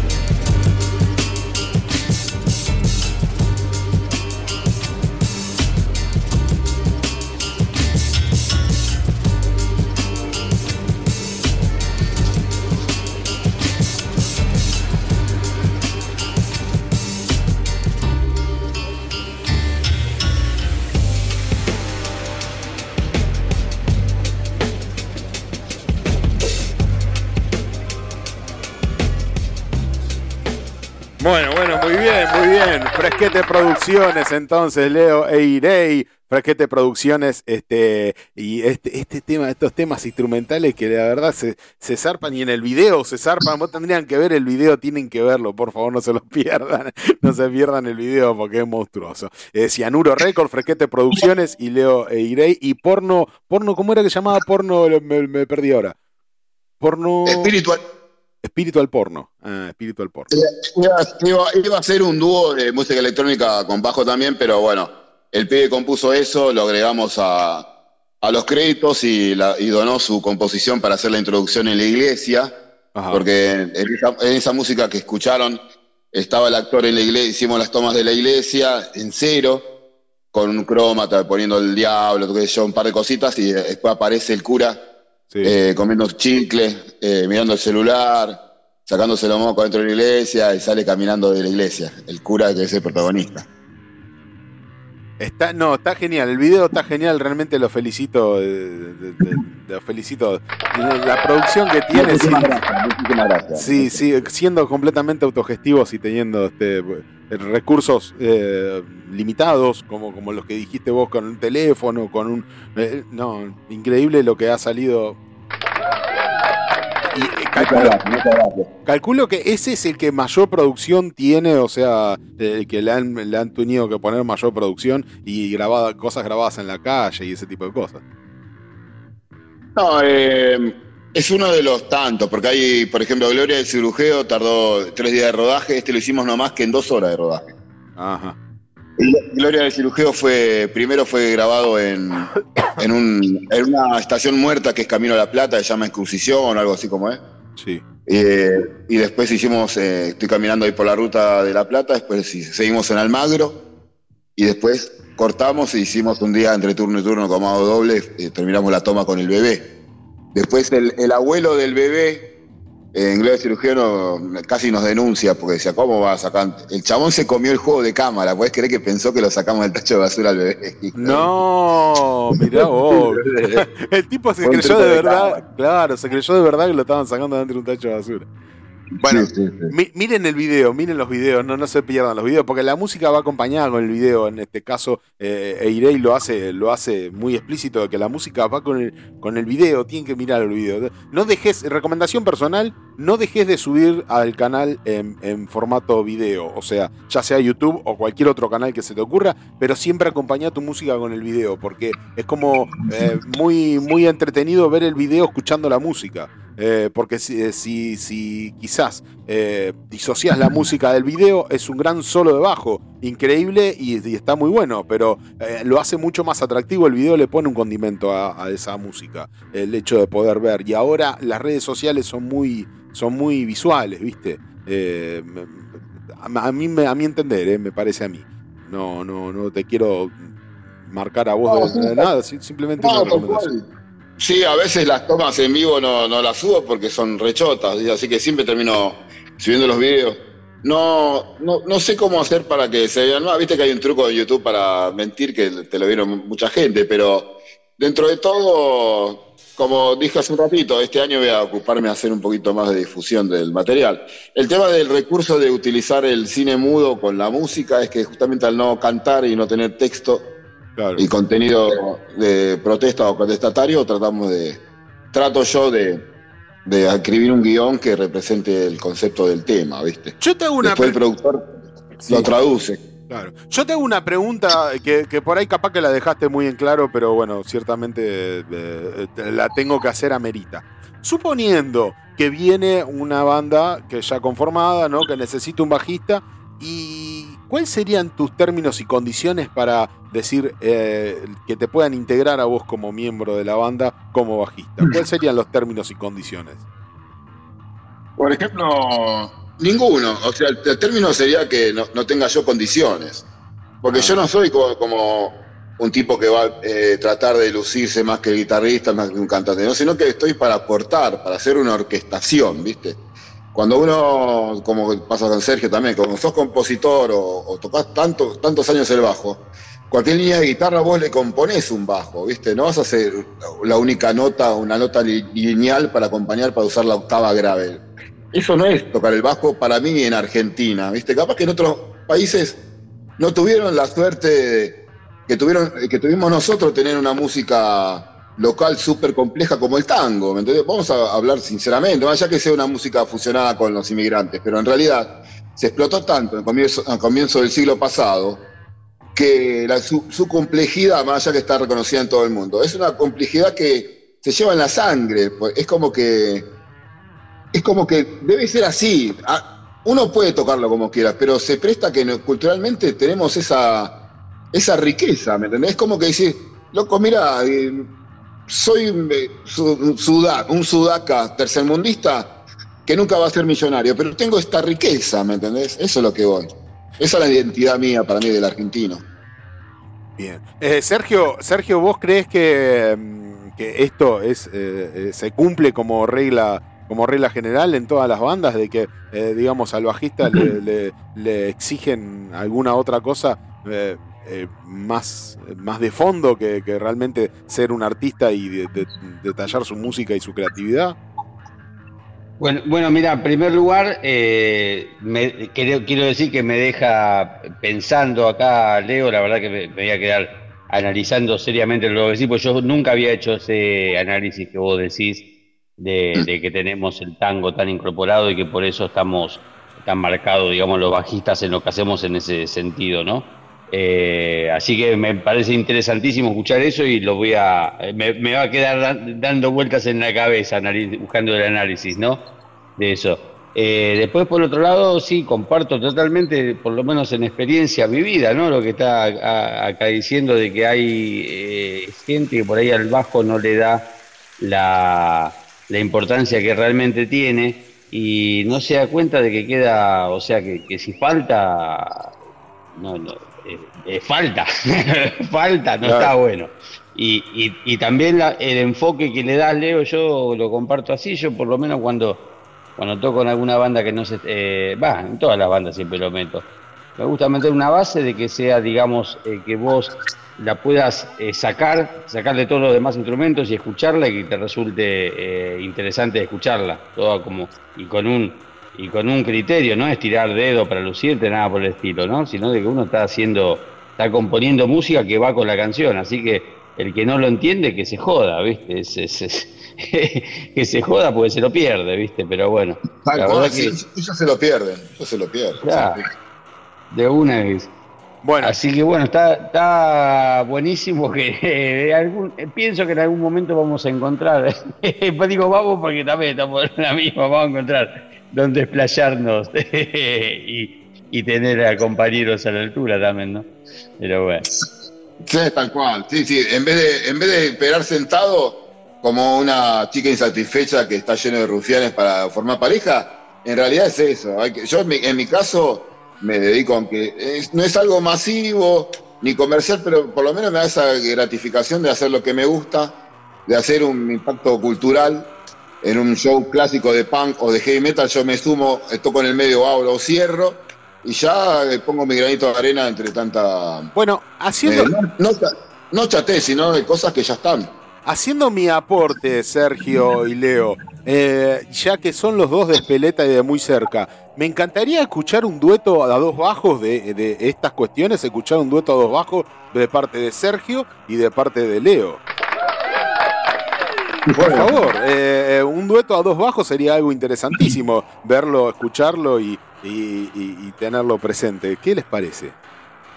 A, a mí me parece más interesante escuchar, escuchar lo que está haciendo Leo. Yo, eh, a mí me gusta más armar las cosas ya en otra, no funciona el bajo solo, sino con todo, con todos los instrumentos. Si bien, eh, bueno, yo estoy tocando también, estoy grabando cosas también por mi lado solo, eh, pero bueno, le programo una batería y también me, me tocan una guitarra que, que la, que la compongo yo, ¿no? Pero más en formato banda. No, creo que acá con Leo solo ya el show va a estar más que, más que completo. Bueno, Así que bueno, presenciarlo sí, eh, Bueno. estaré, en alguna estaré ahí. Bueno, muy bien, era, era una propuesta, era simplemente una idea que se me había ocurrido ahora recién, un dueto en dos bajos, pero bueno, no, ok, ok, ok, esta gente, esta gente sabe lo que hace y esta gente no tiene por qué andar escuchando un pavote como yo, que no entiende nada de nada y que no sabe agarrar el bajo ni para, no sabe ni si se cuelga hacia la derecha o hacia la izquierda. Así que muy bien, me parece muy bien y me parece muy elogiable que cada uno tenga sus proyectos por independiente. Bueno, Leo, Leo, eh, se me permite, tengo la displicencia de tomarme eh, para pasar. eh, Perdón, esto- perdón, perdón, perdón, Sí, perdón. sí, Perdón. Sí. Licencia es algo. Me suena a, a cuando se rompe la placenta. no, que me tomo el atrevimiento, tengo el, el Ah. atrevimiento y te me tomo la, tengo la displicencia de tomarme este. Descaviarme. bueno, eh, quiero, quiero que escuchen Glorias del Cirujeo como para dar un cierre a esta entrevista. Eh, Leo, por favor, pa- decime, repetime y ejecutame por dónde te pueden encontrar, si hay alguna fecha próxima eh, y, y en canales en los que te puedan encontrar para escuchar tu música y dónde te pueden ir a ver y qué es lo que vas a hacer para el año que viene. Bueno, por ejemplo, voy a. Bueno, muchas gracias por el espacio. No, por favor. Eh, bueno, eh, cierro, cierro el año en Stramer. En Stramer, que es el boliche del bajista de ataque, justamente.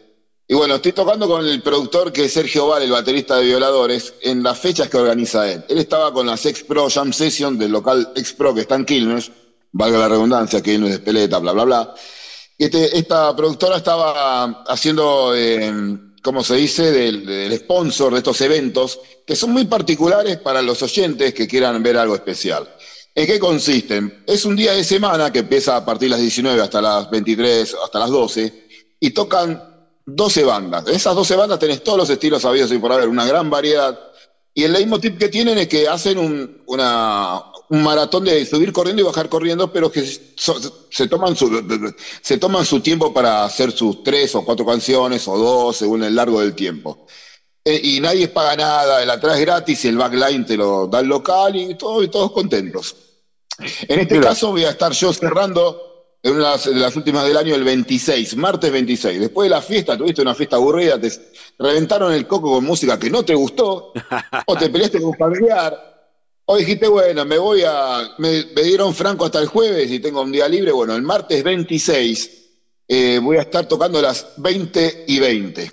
El lugar empieza a las 19, voy a tocar a las 20 y 20. Ok. Voy a tocar unos 20 minutos, valga la redundancia, los tres patitos.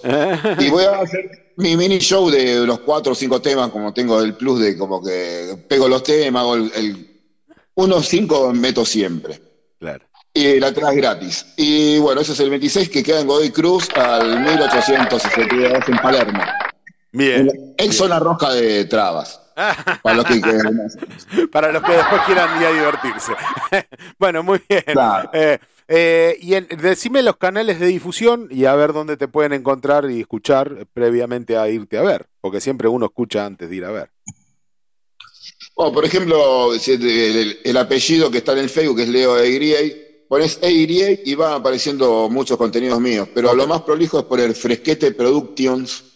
Fresquete Productions, en ese canal poniendo mi apellido ahí aparecen todos los videoclips, entrevistas, tomas en vivo.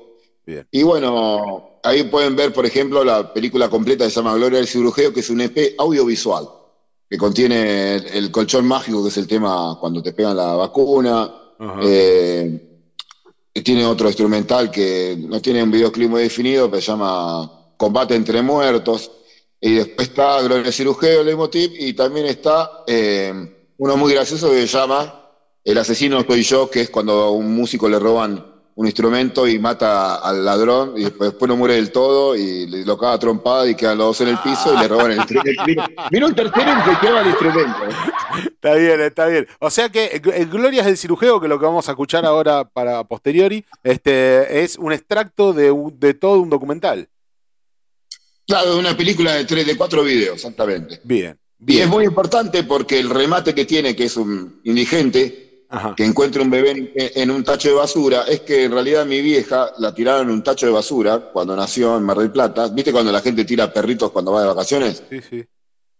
Bueno, tiraron un bebé en este caso, y era mi vieja. Uh, Y la encontraron en un y la llevaron unas monjas y la criaron en un, en un monasterio, viste, como el de chiquititas, pero los de verdad, viste. Los de las chicas son feas, viste, como es, viste, que chiquititas eran todas lindas. Sí. Sí, do- donde, la- bueno. donde la- la- las, las madrastras ahí castigan a los pibitos, los maltratan. No, más vale, más vale. Aparte mi vieja no me, habiendo vivido hasta los 18 años con, con los curas y las monjas, por eso no me bautizó. Por eso, por eso me dijo que había gente buena y mala, y la mala no merece que yo sea parte de, un de una institución de hijos de puta, ¿viste? Como eso. Así que bueno, Un aplauso por tu vieja. una caja. Año 77, era punk. Hacer eso era punk, 100%. No bautizar a tu hijo era punk. Era rebelde, claro, seguro. Bueno, entonces, eh, Glorias del Cirujeo. Voy a tener la displicencia de, de- de- de Ahí se cayó el peto al piso. de ejecutar Glorias del Cirujeo, en este caso. eh, ¿Algo más que quieras este, em, preguntarle vos, Sergio? ¿Algo que te quedó en el tintero? No, no, la verdad que no. Voy a, lo que sí, me voy a acercar a, a escuchar todo lo que esté subido, pues me pareció interesantísimo. La verdad, la mejor, nada más desearte la mejor de, la, de las suertes en todo lo que emprendas. La verdad que eh, muy copado lo que haces, así que un gusto haberte, haber charlado Muchas gracias, Sergio. Ya, lo- ya nos vamos a conocer, nos vamos a cruzar por acá. Muy bien, Seguro, Colón, seguro, más Colón, siendo, estamos, estamos cerca, así que cómo no hacer, sí. muy bien. Buenísimo, muchas gracias. Y- y entonces, este, de hecho, dicho todo esto, Eirei, te mando un gran saludo a la distancia, un abrazo. Y entonces vamos a escuchar Glorias del Cirujeo de Eirei, que lo pueden encontrar, como él bien dijo, en YouTube, Frequete Producciones, en su canal personal, Eirei, este, y lo pueden encontrar en Facebook y, también próximamente en Instagram, como él bien dijo, y va a empezar a explorar esos mundos un poquito más, más allá de redes sociales. Así que eh, Cianuro Records, en este caso, de parte de la mano de Cianuro Records, este, Glorias del Cirujeo. Ezequiel Manso. De Ezequiel Manso, el productor y director. Bien, bien. Leo, te mando un gran saludo y un gran abrazo. Muchas gracias. Gracias a Hasta vos, la amigo. próxima, amigos. Chao, No Leo, un gusto. No se Chao, nos vemos. Chao, Damián. Me quedo acá escuchando. Chao, Leo, hasta luego. No se vayan, quédense en que se pudra, que hay mucho más. Historias de cementerio, el informe incompleto y mucho, mucho más hasta las 12. No se vayan, que se pudra.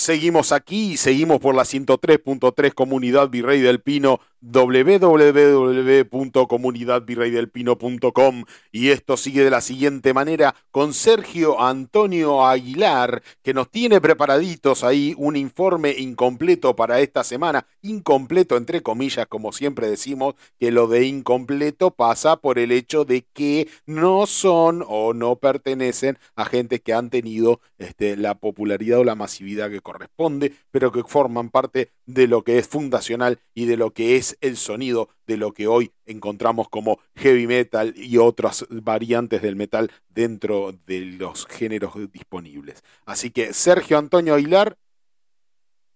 Sergito. Bueno, con esa, con esa presentación. Sí, sí. eh, ya, ya no sé, ya me, me hiciste poner nervioso, ya se Ay, mucho, qué- mucha, mucha presentación, pero bueno. Eh, el, el informe de hoy trata de una banda que Sí. está encadenada a el informe que estuvo preparando nuestro amigo y compañero Miguel. ¿no Sí, sí, por supuesto, sí, sí, concadenada y pegadita inmediatamente. Es así. Bueno, así que vamos primero con el informe, entonces, o primero con Miguel. Vamos con el informe, arrancamos, vamos a hablar Vamos, de... vamos con el, de- entonces, si usted, si usted quiere y si le parece más correcto, vamos con la historia de Miguel como introductoria también a lo que va a ser el informe incompleto, ¿le parece bien? Vamos, vamos. Bueno, entonces en la historia de Miguel, que obviamente tiene que ver con el informe de Sergio en este caso, eh, y Annihilator y una historia que hay de por medio, y lo vamos a escuchar primero a Miguel, este, con su, con su literatura y metal, este segmento que tiene maravilloso Miguel, este, y después, eh, inmediatamente después, Sergio Antonio Aguilar, el informe incompleto, concadenado y que tiene que ver y en relación con Annihilator. A ver, escuchen, escuchen. Buenos días, buenas tardes y buenas noches, Metal Ladies and Metal Gentlemen. Una noche, quién sabe por qué, mientras dormía, mi cabeza me bombardeó con imágenes y situaciones que parecían salidas de una película de ciencia ficción. Recuerdo que caminaba por paisajes en los que se mezclaban escenarios que cambiaban a cada momento. De a ratos caminaba, por otros ratos corría. Me cruzaba con personas con las que entablaba conversaciones sin un sentido lineal. Tenía la sensación de caer al vacío sin la posibilidad de sujetarme de ningún lado. La sensación de vértigo me angustiaba. Experimentaba una mezcla de sentimientos pero ninguno de felicidad. En un momento de mi sueño, aparecí en una calle sin salida. Una lluvia torrencial me mojaba y la sensación de que alguien me perseguía se apoderó de todo mi ser. Pero lo peor era la impotencia que sentía porque algo me decía que no iba a poder escapar vivo de ese ente, que no sabía bien qué era, pero que sentía que me tenía acorralado. De pronto la lluvia paró y la noche empezaba a devorar de a poco todo lo que estaba a mi alrededor. Era como si un agujero negro succionara todo y me dejara flotando en el aire a merced de esa entidad que venía por mi existencia. El desenlace fatal era inminente. La angustia era cada vez más fuerte y un rugido tremendo fue el prólogo del final. Por suerte, ese feroz bramido no era más que el maldito despertador que me notificaba el comienzo del día. Me desperté con los nervios de punta.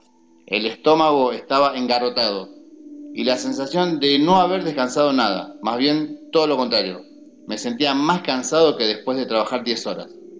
De ahí en más, el día fue un calvario. Me costó mucho concentrarme, una sensación de somnolencia me persiguió toda la jornada y me equivoqué en tareas fáciles que ya tengo incorporadas por los años que hace que las hago.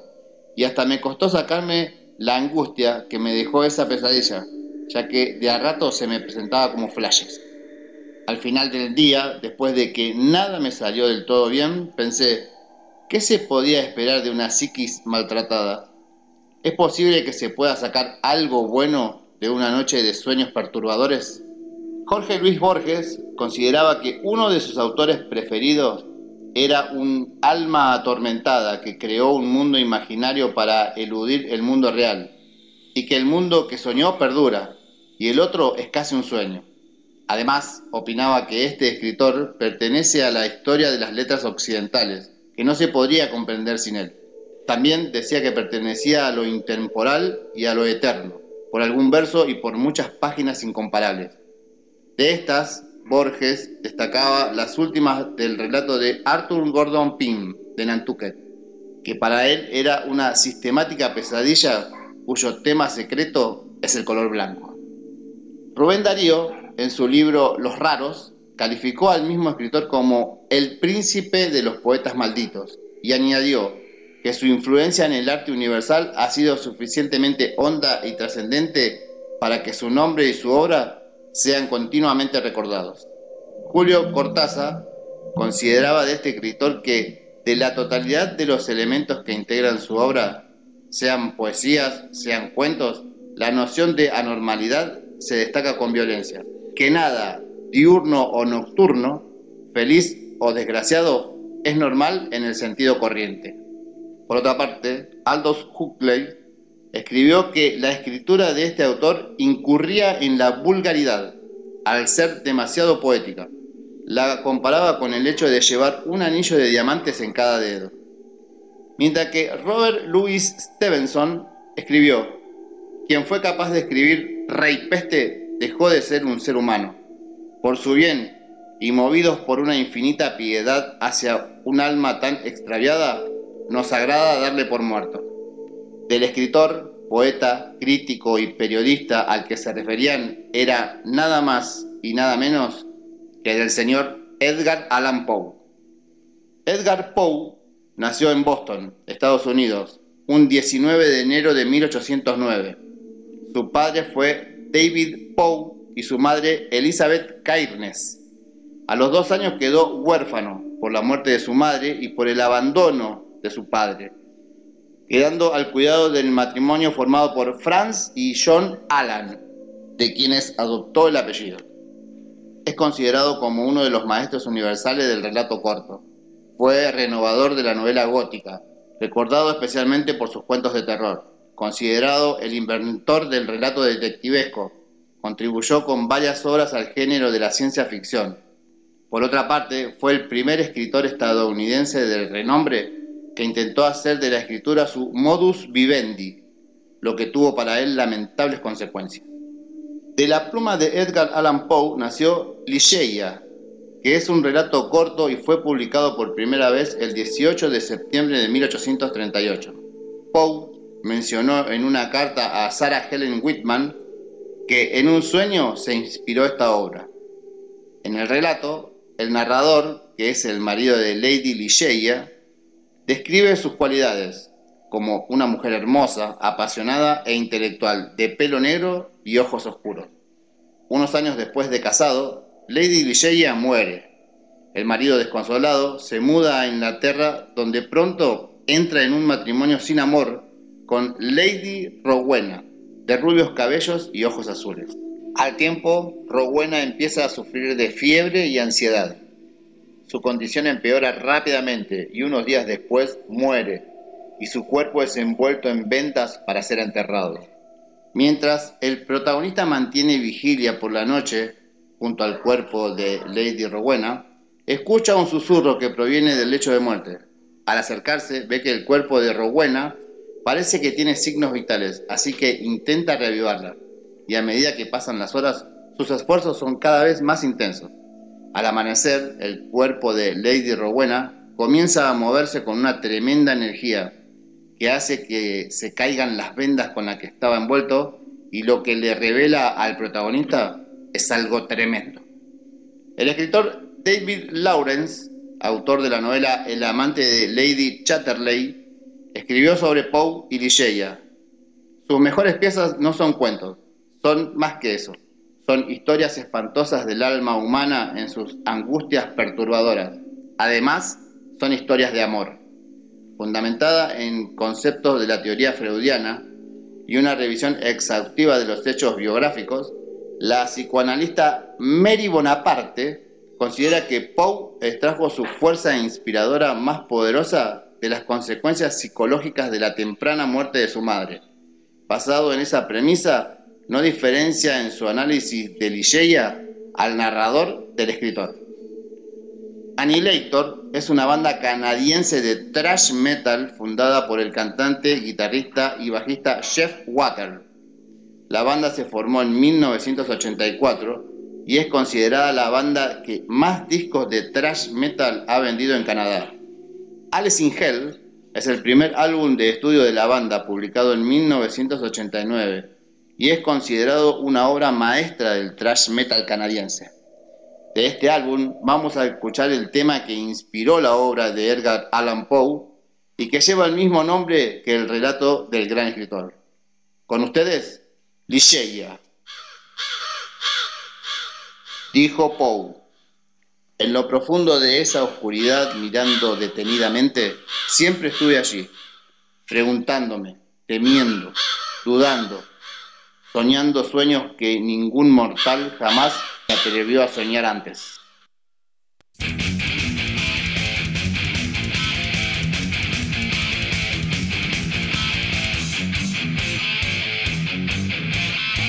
Y se pudra cultura metalera.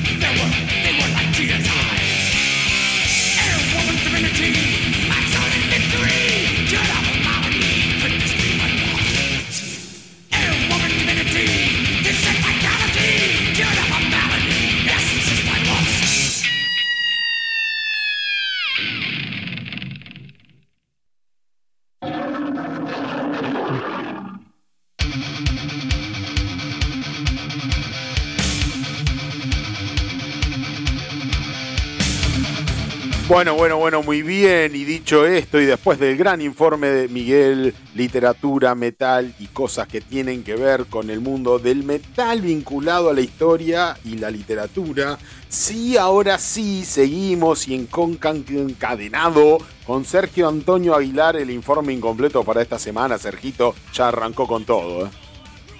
Que bueno, ya como bien dijo Miguel, está dedicado a Annihilator, banda canadiense. Eh, es una banda, digamos, como, como hay otras, ¿no? Que no, no es eh, un, un caso raro.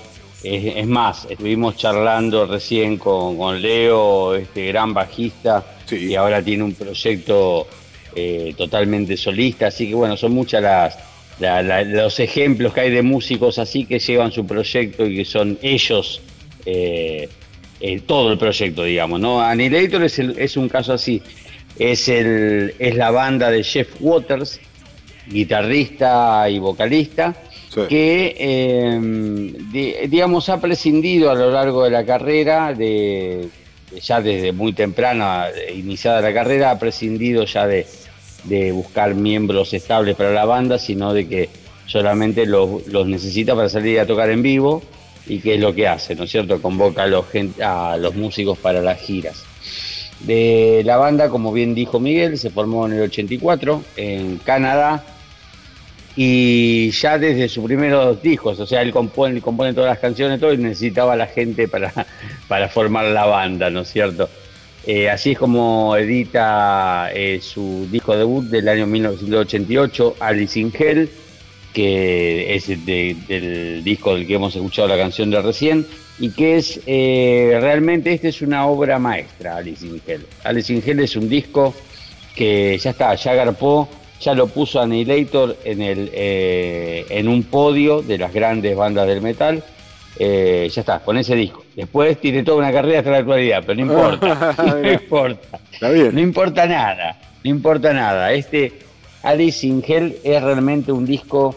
eh, bueno, ¿por qué no, no, no arrancamos con el comienzo? Arranca con, con unas, con unas eh, hermosuras en la guitarra.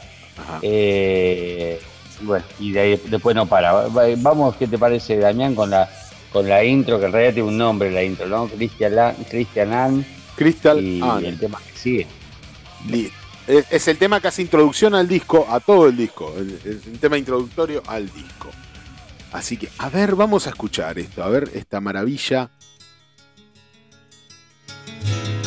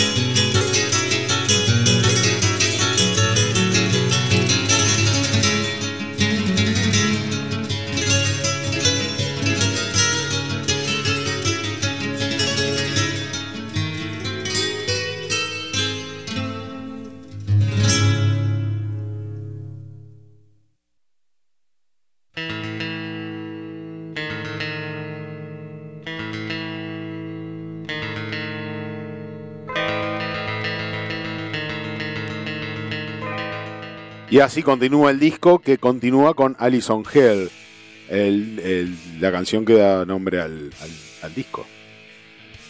Eh, más o menos, sí, más o menos, porque hay un juego de palabras ahí, pero sí. Ah, Eh, bueno. es verdad. Alice on Hell y el disco se llama Alice in Hell. Alice in Hell, es así. Y el, Sí, eh, Bueno, sí. Eh, el Alice in Hell es parecido a una especie de Alicia en el País de las Maravillas, ¿no es cierto? Alicia en el infierno, claro.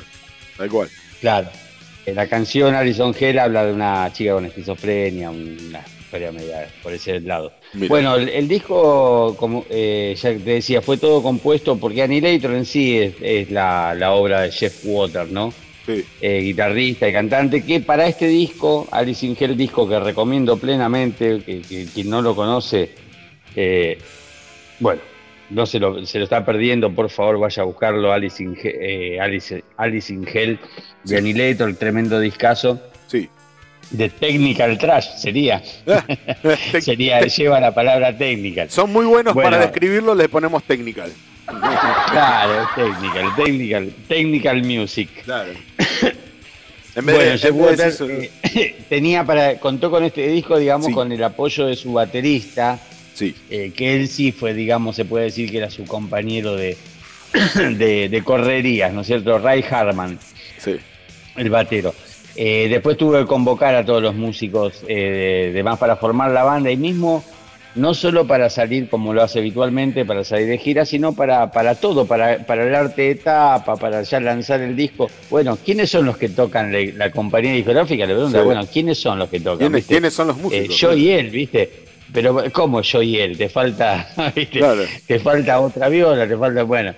Y todo eso así que salió a convocar a la gente para formar la banda, para, para darle eh, una banda a su, a su obra, ¿no es cierto? Claro. Eh, sí merece un párrafo aparte el cantante que fue convocado.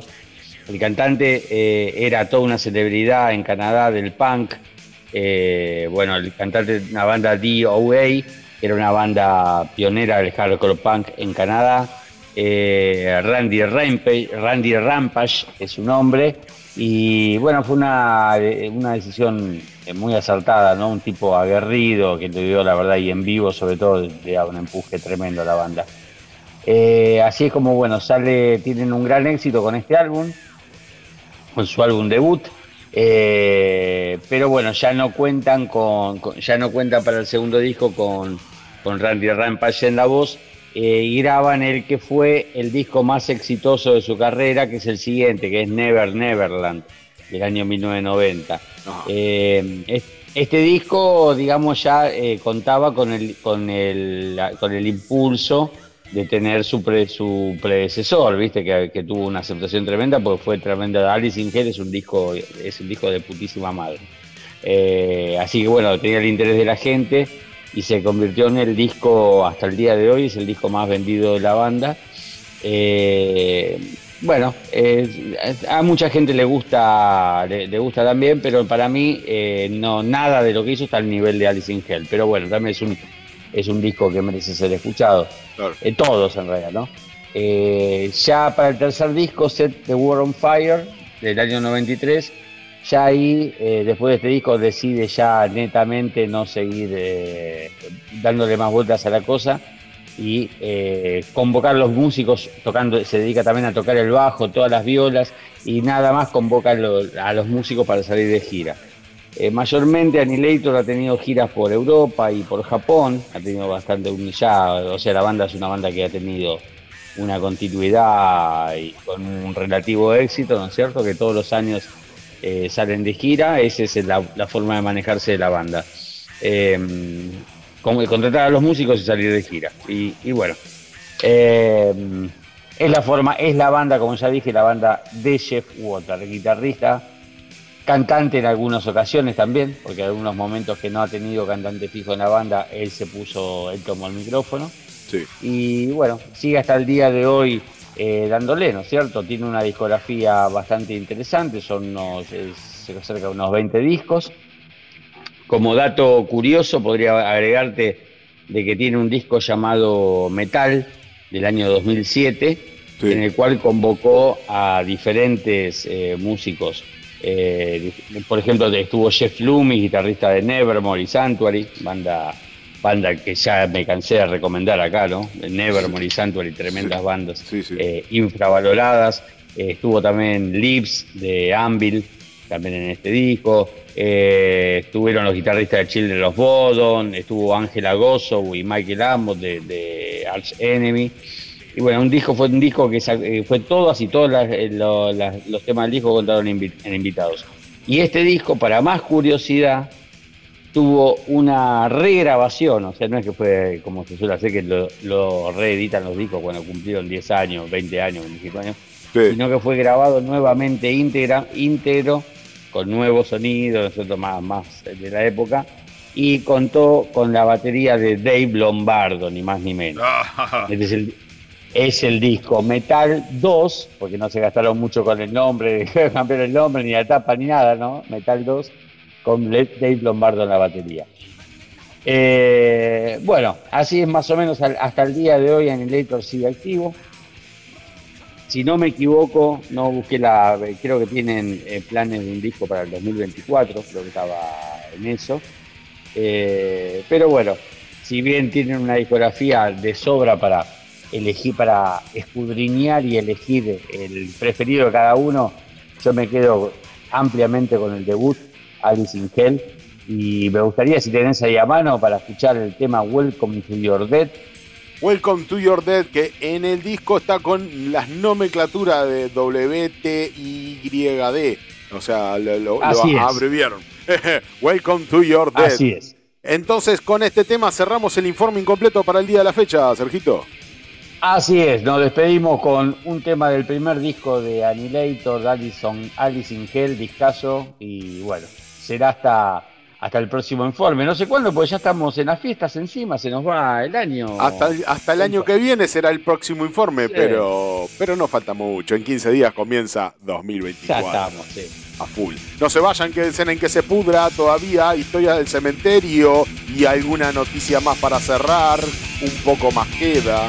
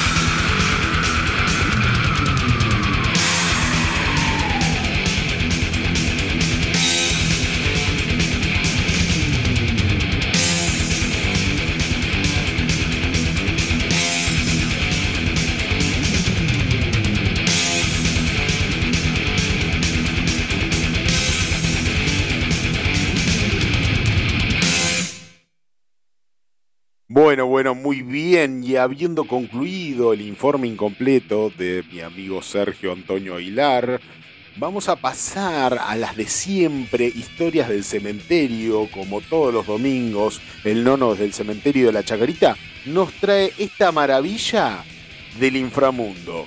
No se pierdan para esta eh, edición el limbo del infierno. Y quédense en algo más en que se pudra todavía queda. Yeah.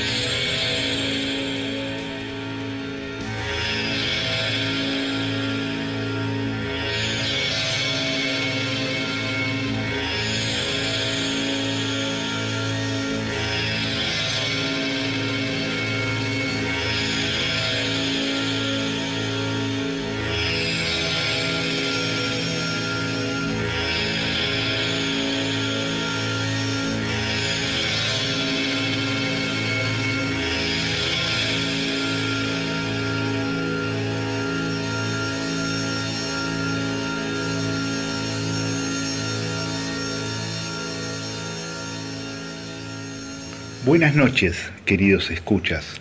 Hoy, el limbo del infierno.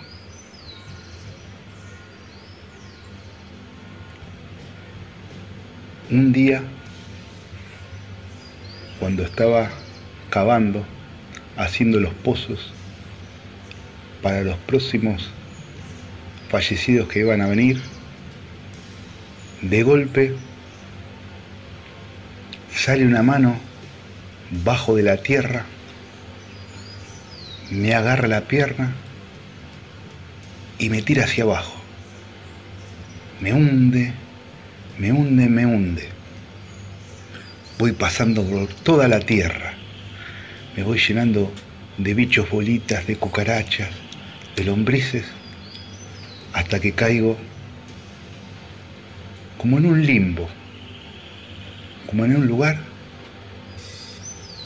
donde había unas 15, 20 personas. Sorprendido yo, digo, ¿qué hago acá? ¿Qué está pasando? Le pregunto a uno y me dice, este es el limbo del infierno. Nosotros somos los fallecidos recientes somos fallecidos que tenemos los peores pecados que hayamos hecho. Y le digo, yo estoy equivocado acá, yo no tengo nada que ver. Y me dice, vamos a ver, se lo vas a tener que contestar a él. Y digo, ¿a quién? Y de golpe veo que se presenta entre nosotros un ángel blanco.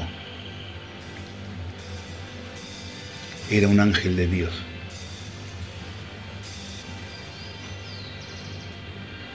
Lo que sucede después es lo que les voy a contar ahora. Cada fallecido que estaba ahí, cada persona, iba a tener que decir sus pecados. Entonces, este ángel blanco iba a disponer su infierno iba a ser un poco más leve, nada más, pero todos iban al infierno. Se van presentando uno por uno, diciendo sus pecados para que le escuchen todos, violaciones, asesinatos, torturas, distintos tipos de pecados todos aberrantes. De golpe veo una niña con cara angelical, una chica que no más de 25 años, que antes de subir se acerca a mí y me da una foto, una foto que está sonriente y feliz como con sus dos pequeños hijos. Yo sin entender nada, me la guardo en el bolsillo y veo que ella va delante del ángel blanco a contarle sus pecados. El ángel le dice, ¿y tú niña con esa cara angelical? ¿Qué es lo que has hecho? Ella empieza a relatar. Dice que siempre desde niña quiso ser mamá, que era el deseo más grande. Dice que a los 22 años lo consiguió. Tuvo mellizos. Hace un silencio. El ángel le dice, ¿y qué pasó con tus mellizos? Y ella contaba que los mellizos, desde que nacieron, nunca dejaban de llorar. Lloraban, lloraban, lloraban, lloraban. Iban creciendo, lloraban un año, lloraban dos años, lloraban tres años y los niños lloraban. Dice que los había llevado al médico y todo y le decían es algo normal, es algo que le hacen todos los chicos a sus padres, lloran. Ella, lo que pasa que no se podía aguantar el llanto de los niños, dice que un día, ya después de una semana casi sin dormir, cuando sus niños estaban llorando a las 3 de la mañana, llenó un balde de agua y lo ahogó. Vio como sus ojos la miraban a ella, con sus manitos tratando de alcanzarla. Al otro lo agarró directamente y le cortó la cabeza. Hasta el ángel blanco quedó sorprendido de estos relatos. Y bueno, luego me tocó a mí. Y yo le dije, me presento acá le conté mi historia. Y le dije, lo único que hice en mi vida fue robarme un álbum de figuritas a la kiosquera de la vuelta de mi esquina, a Doña Fina. Mi mamá me encontró el álbum y me hizo ir a pedirle disculpas a Doña Fina y ella, que era una tana espectacular, me regaló el álbum y me regaló 10 paquetes de figuritas. Y me dice el ángel, ¿qué haces tú aquí? No sé, de golpe, una mano me trajo hasta aquí. Bueno, entonces, ahora volverás a tu lugar, a tu vida normal. Y de golpe me despierto en mi casa. Y digo, todo fue un sueño. Me dispongo para ir a trabajar. Meto la mano en mi bolsillo y encuentro la foto que me había dado esa niña angelical. La foto de ella y sus dos hijos, sonrientes y felices. Historias de creer o reventar.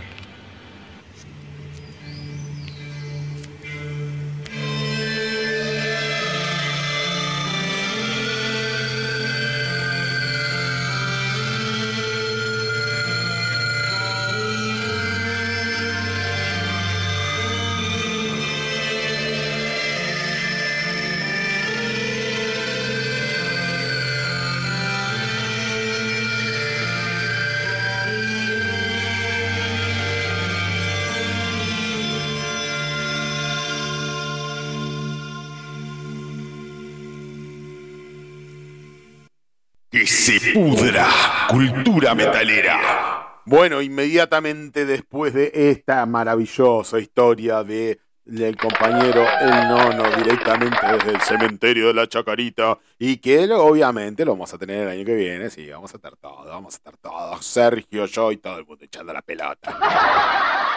Sergito, Vamos con la Sí, última. decime, decime. Vamos con la última noticia para este año porque les vengo a decir de que próximamente el domingo no vamos a estar porque estamos que festejar con la familia, eh, la Navidad. Y el otro domingo, obviamente tampoco, porque vamos a estar de domingo, año nuevo, no, echando las pelotas acá el metal, el metal, el metal. Y una, fecha plenamente cristiana y nosotros jodiendo con el inframundo y el anticristo. yo.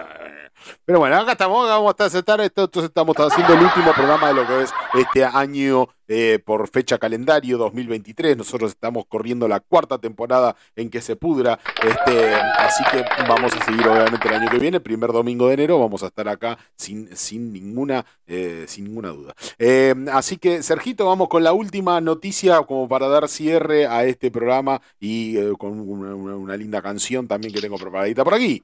¿Qué le parece? Qué emoción. A ver, tiene que ser- ¿qué- ¿cuál será la última noticia? La última, ¿cuál última, será? la última noticia se refiere a Rage. ¿Usted conoce el, el Rage, Rage, la banda? Rage. Sí, sí. Bueno, lanzará Sí. el disco. ¿Qué, qué opinión le merece? Me gusta, eh, la- eh, estamos hablando de Rage, la technical, la, la technical eh, trash o technical speed, como sea, ¿no? Los Sí, sí, alemanes. sí, sí, obvio, sí, sí, sí, sí, obvio, obviamente, sí, sí. Eh, Sí, sí, no, pues hay otra banda del metal también con ese nombre, por eso sí, No. está bien. Sí, sí, me gusta. No. Eh, Rage lanzará el disco Afterlife Lines, eh, que será doble.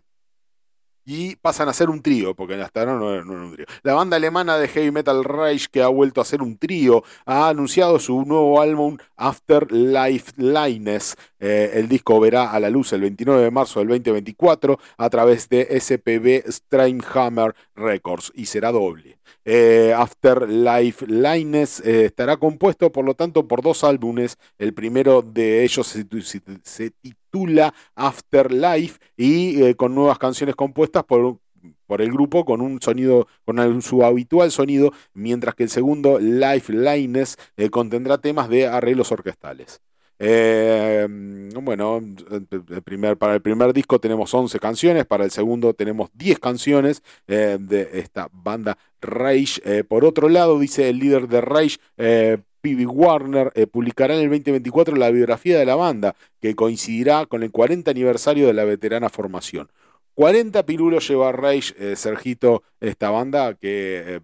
eh, en un momento tuvieron a un cantante que era un- una gloria, un pelado que a mí me encantaba muchísimo, que ahora se me escapó el nombre de cómo se llamaba el cantante. Era un cantante que le ponía muy arriba y que después se dedicó a hacer una banda también con, este, con otros músicos, una banda que también pega muchísimo, que en algún momento te la había pasado, ¿te acordás vos, Sergio? Bueno, no la, cono- no, con- no la conocías y yo te había pasado y te dije, el pelado este la rompe, canta es un montón.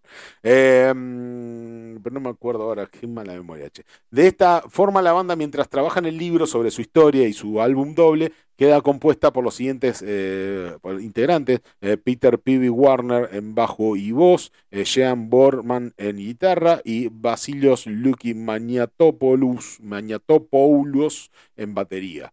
Eh, el último el último lanzamiento de Rage fue el EP Spreading the Plague, eh, editado el 30 de septiembre del 2022 por SPB Streamhammer. Y este trabajo contiene tres nuevas canciones: eh, To Live and Today, eh, Spreading the Plague y The King Has Lost His Crown.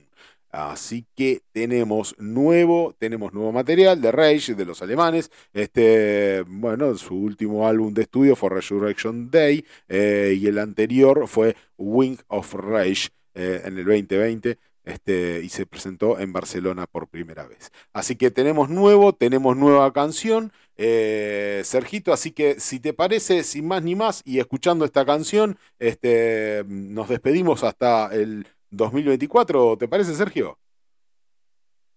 Dale, de una, nos despedimos hasta el año que viene, deseándole a todo el mundo que la, lo terminen de la mejor manera y lo empiecen aún mejor.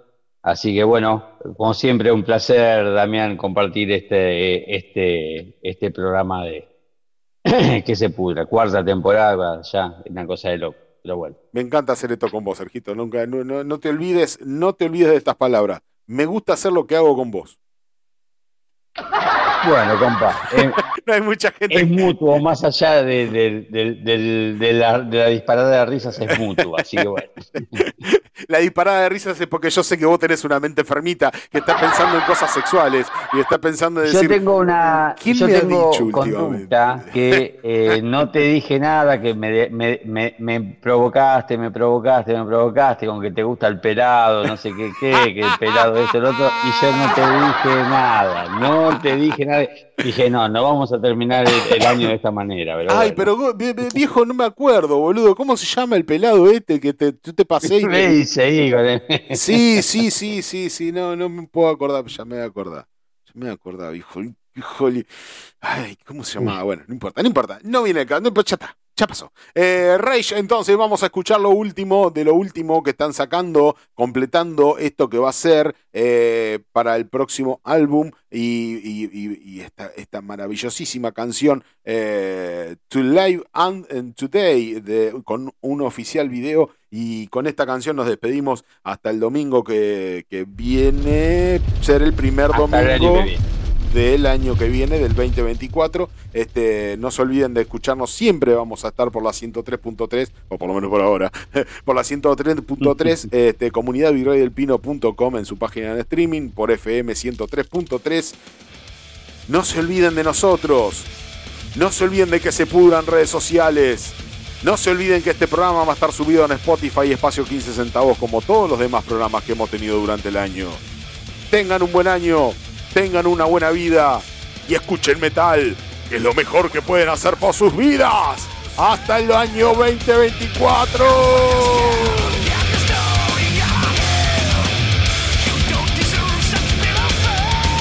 Esa, aguante que se pudra. Buenas noches, espectros.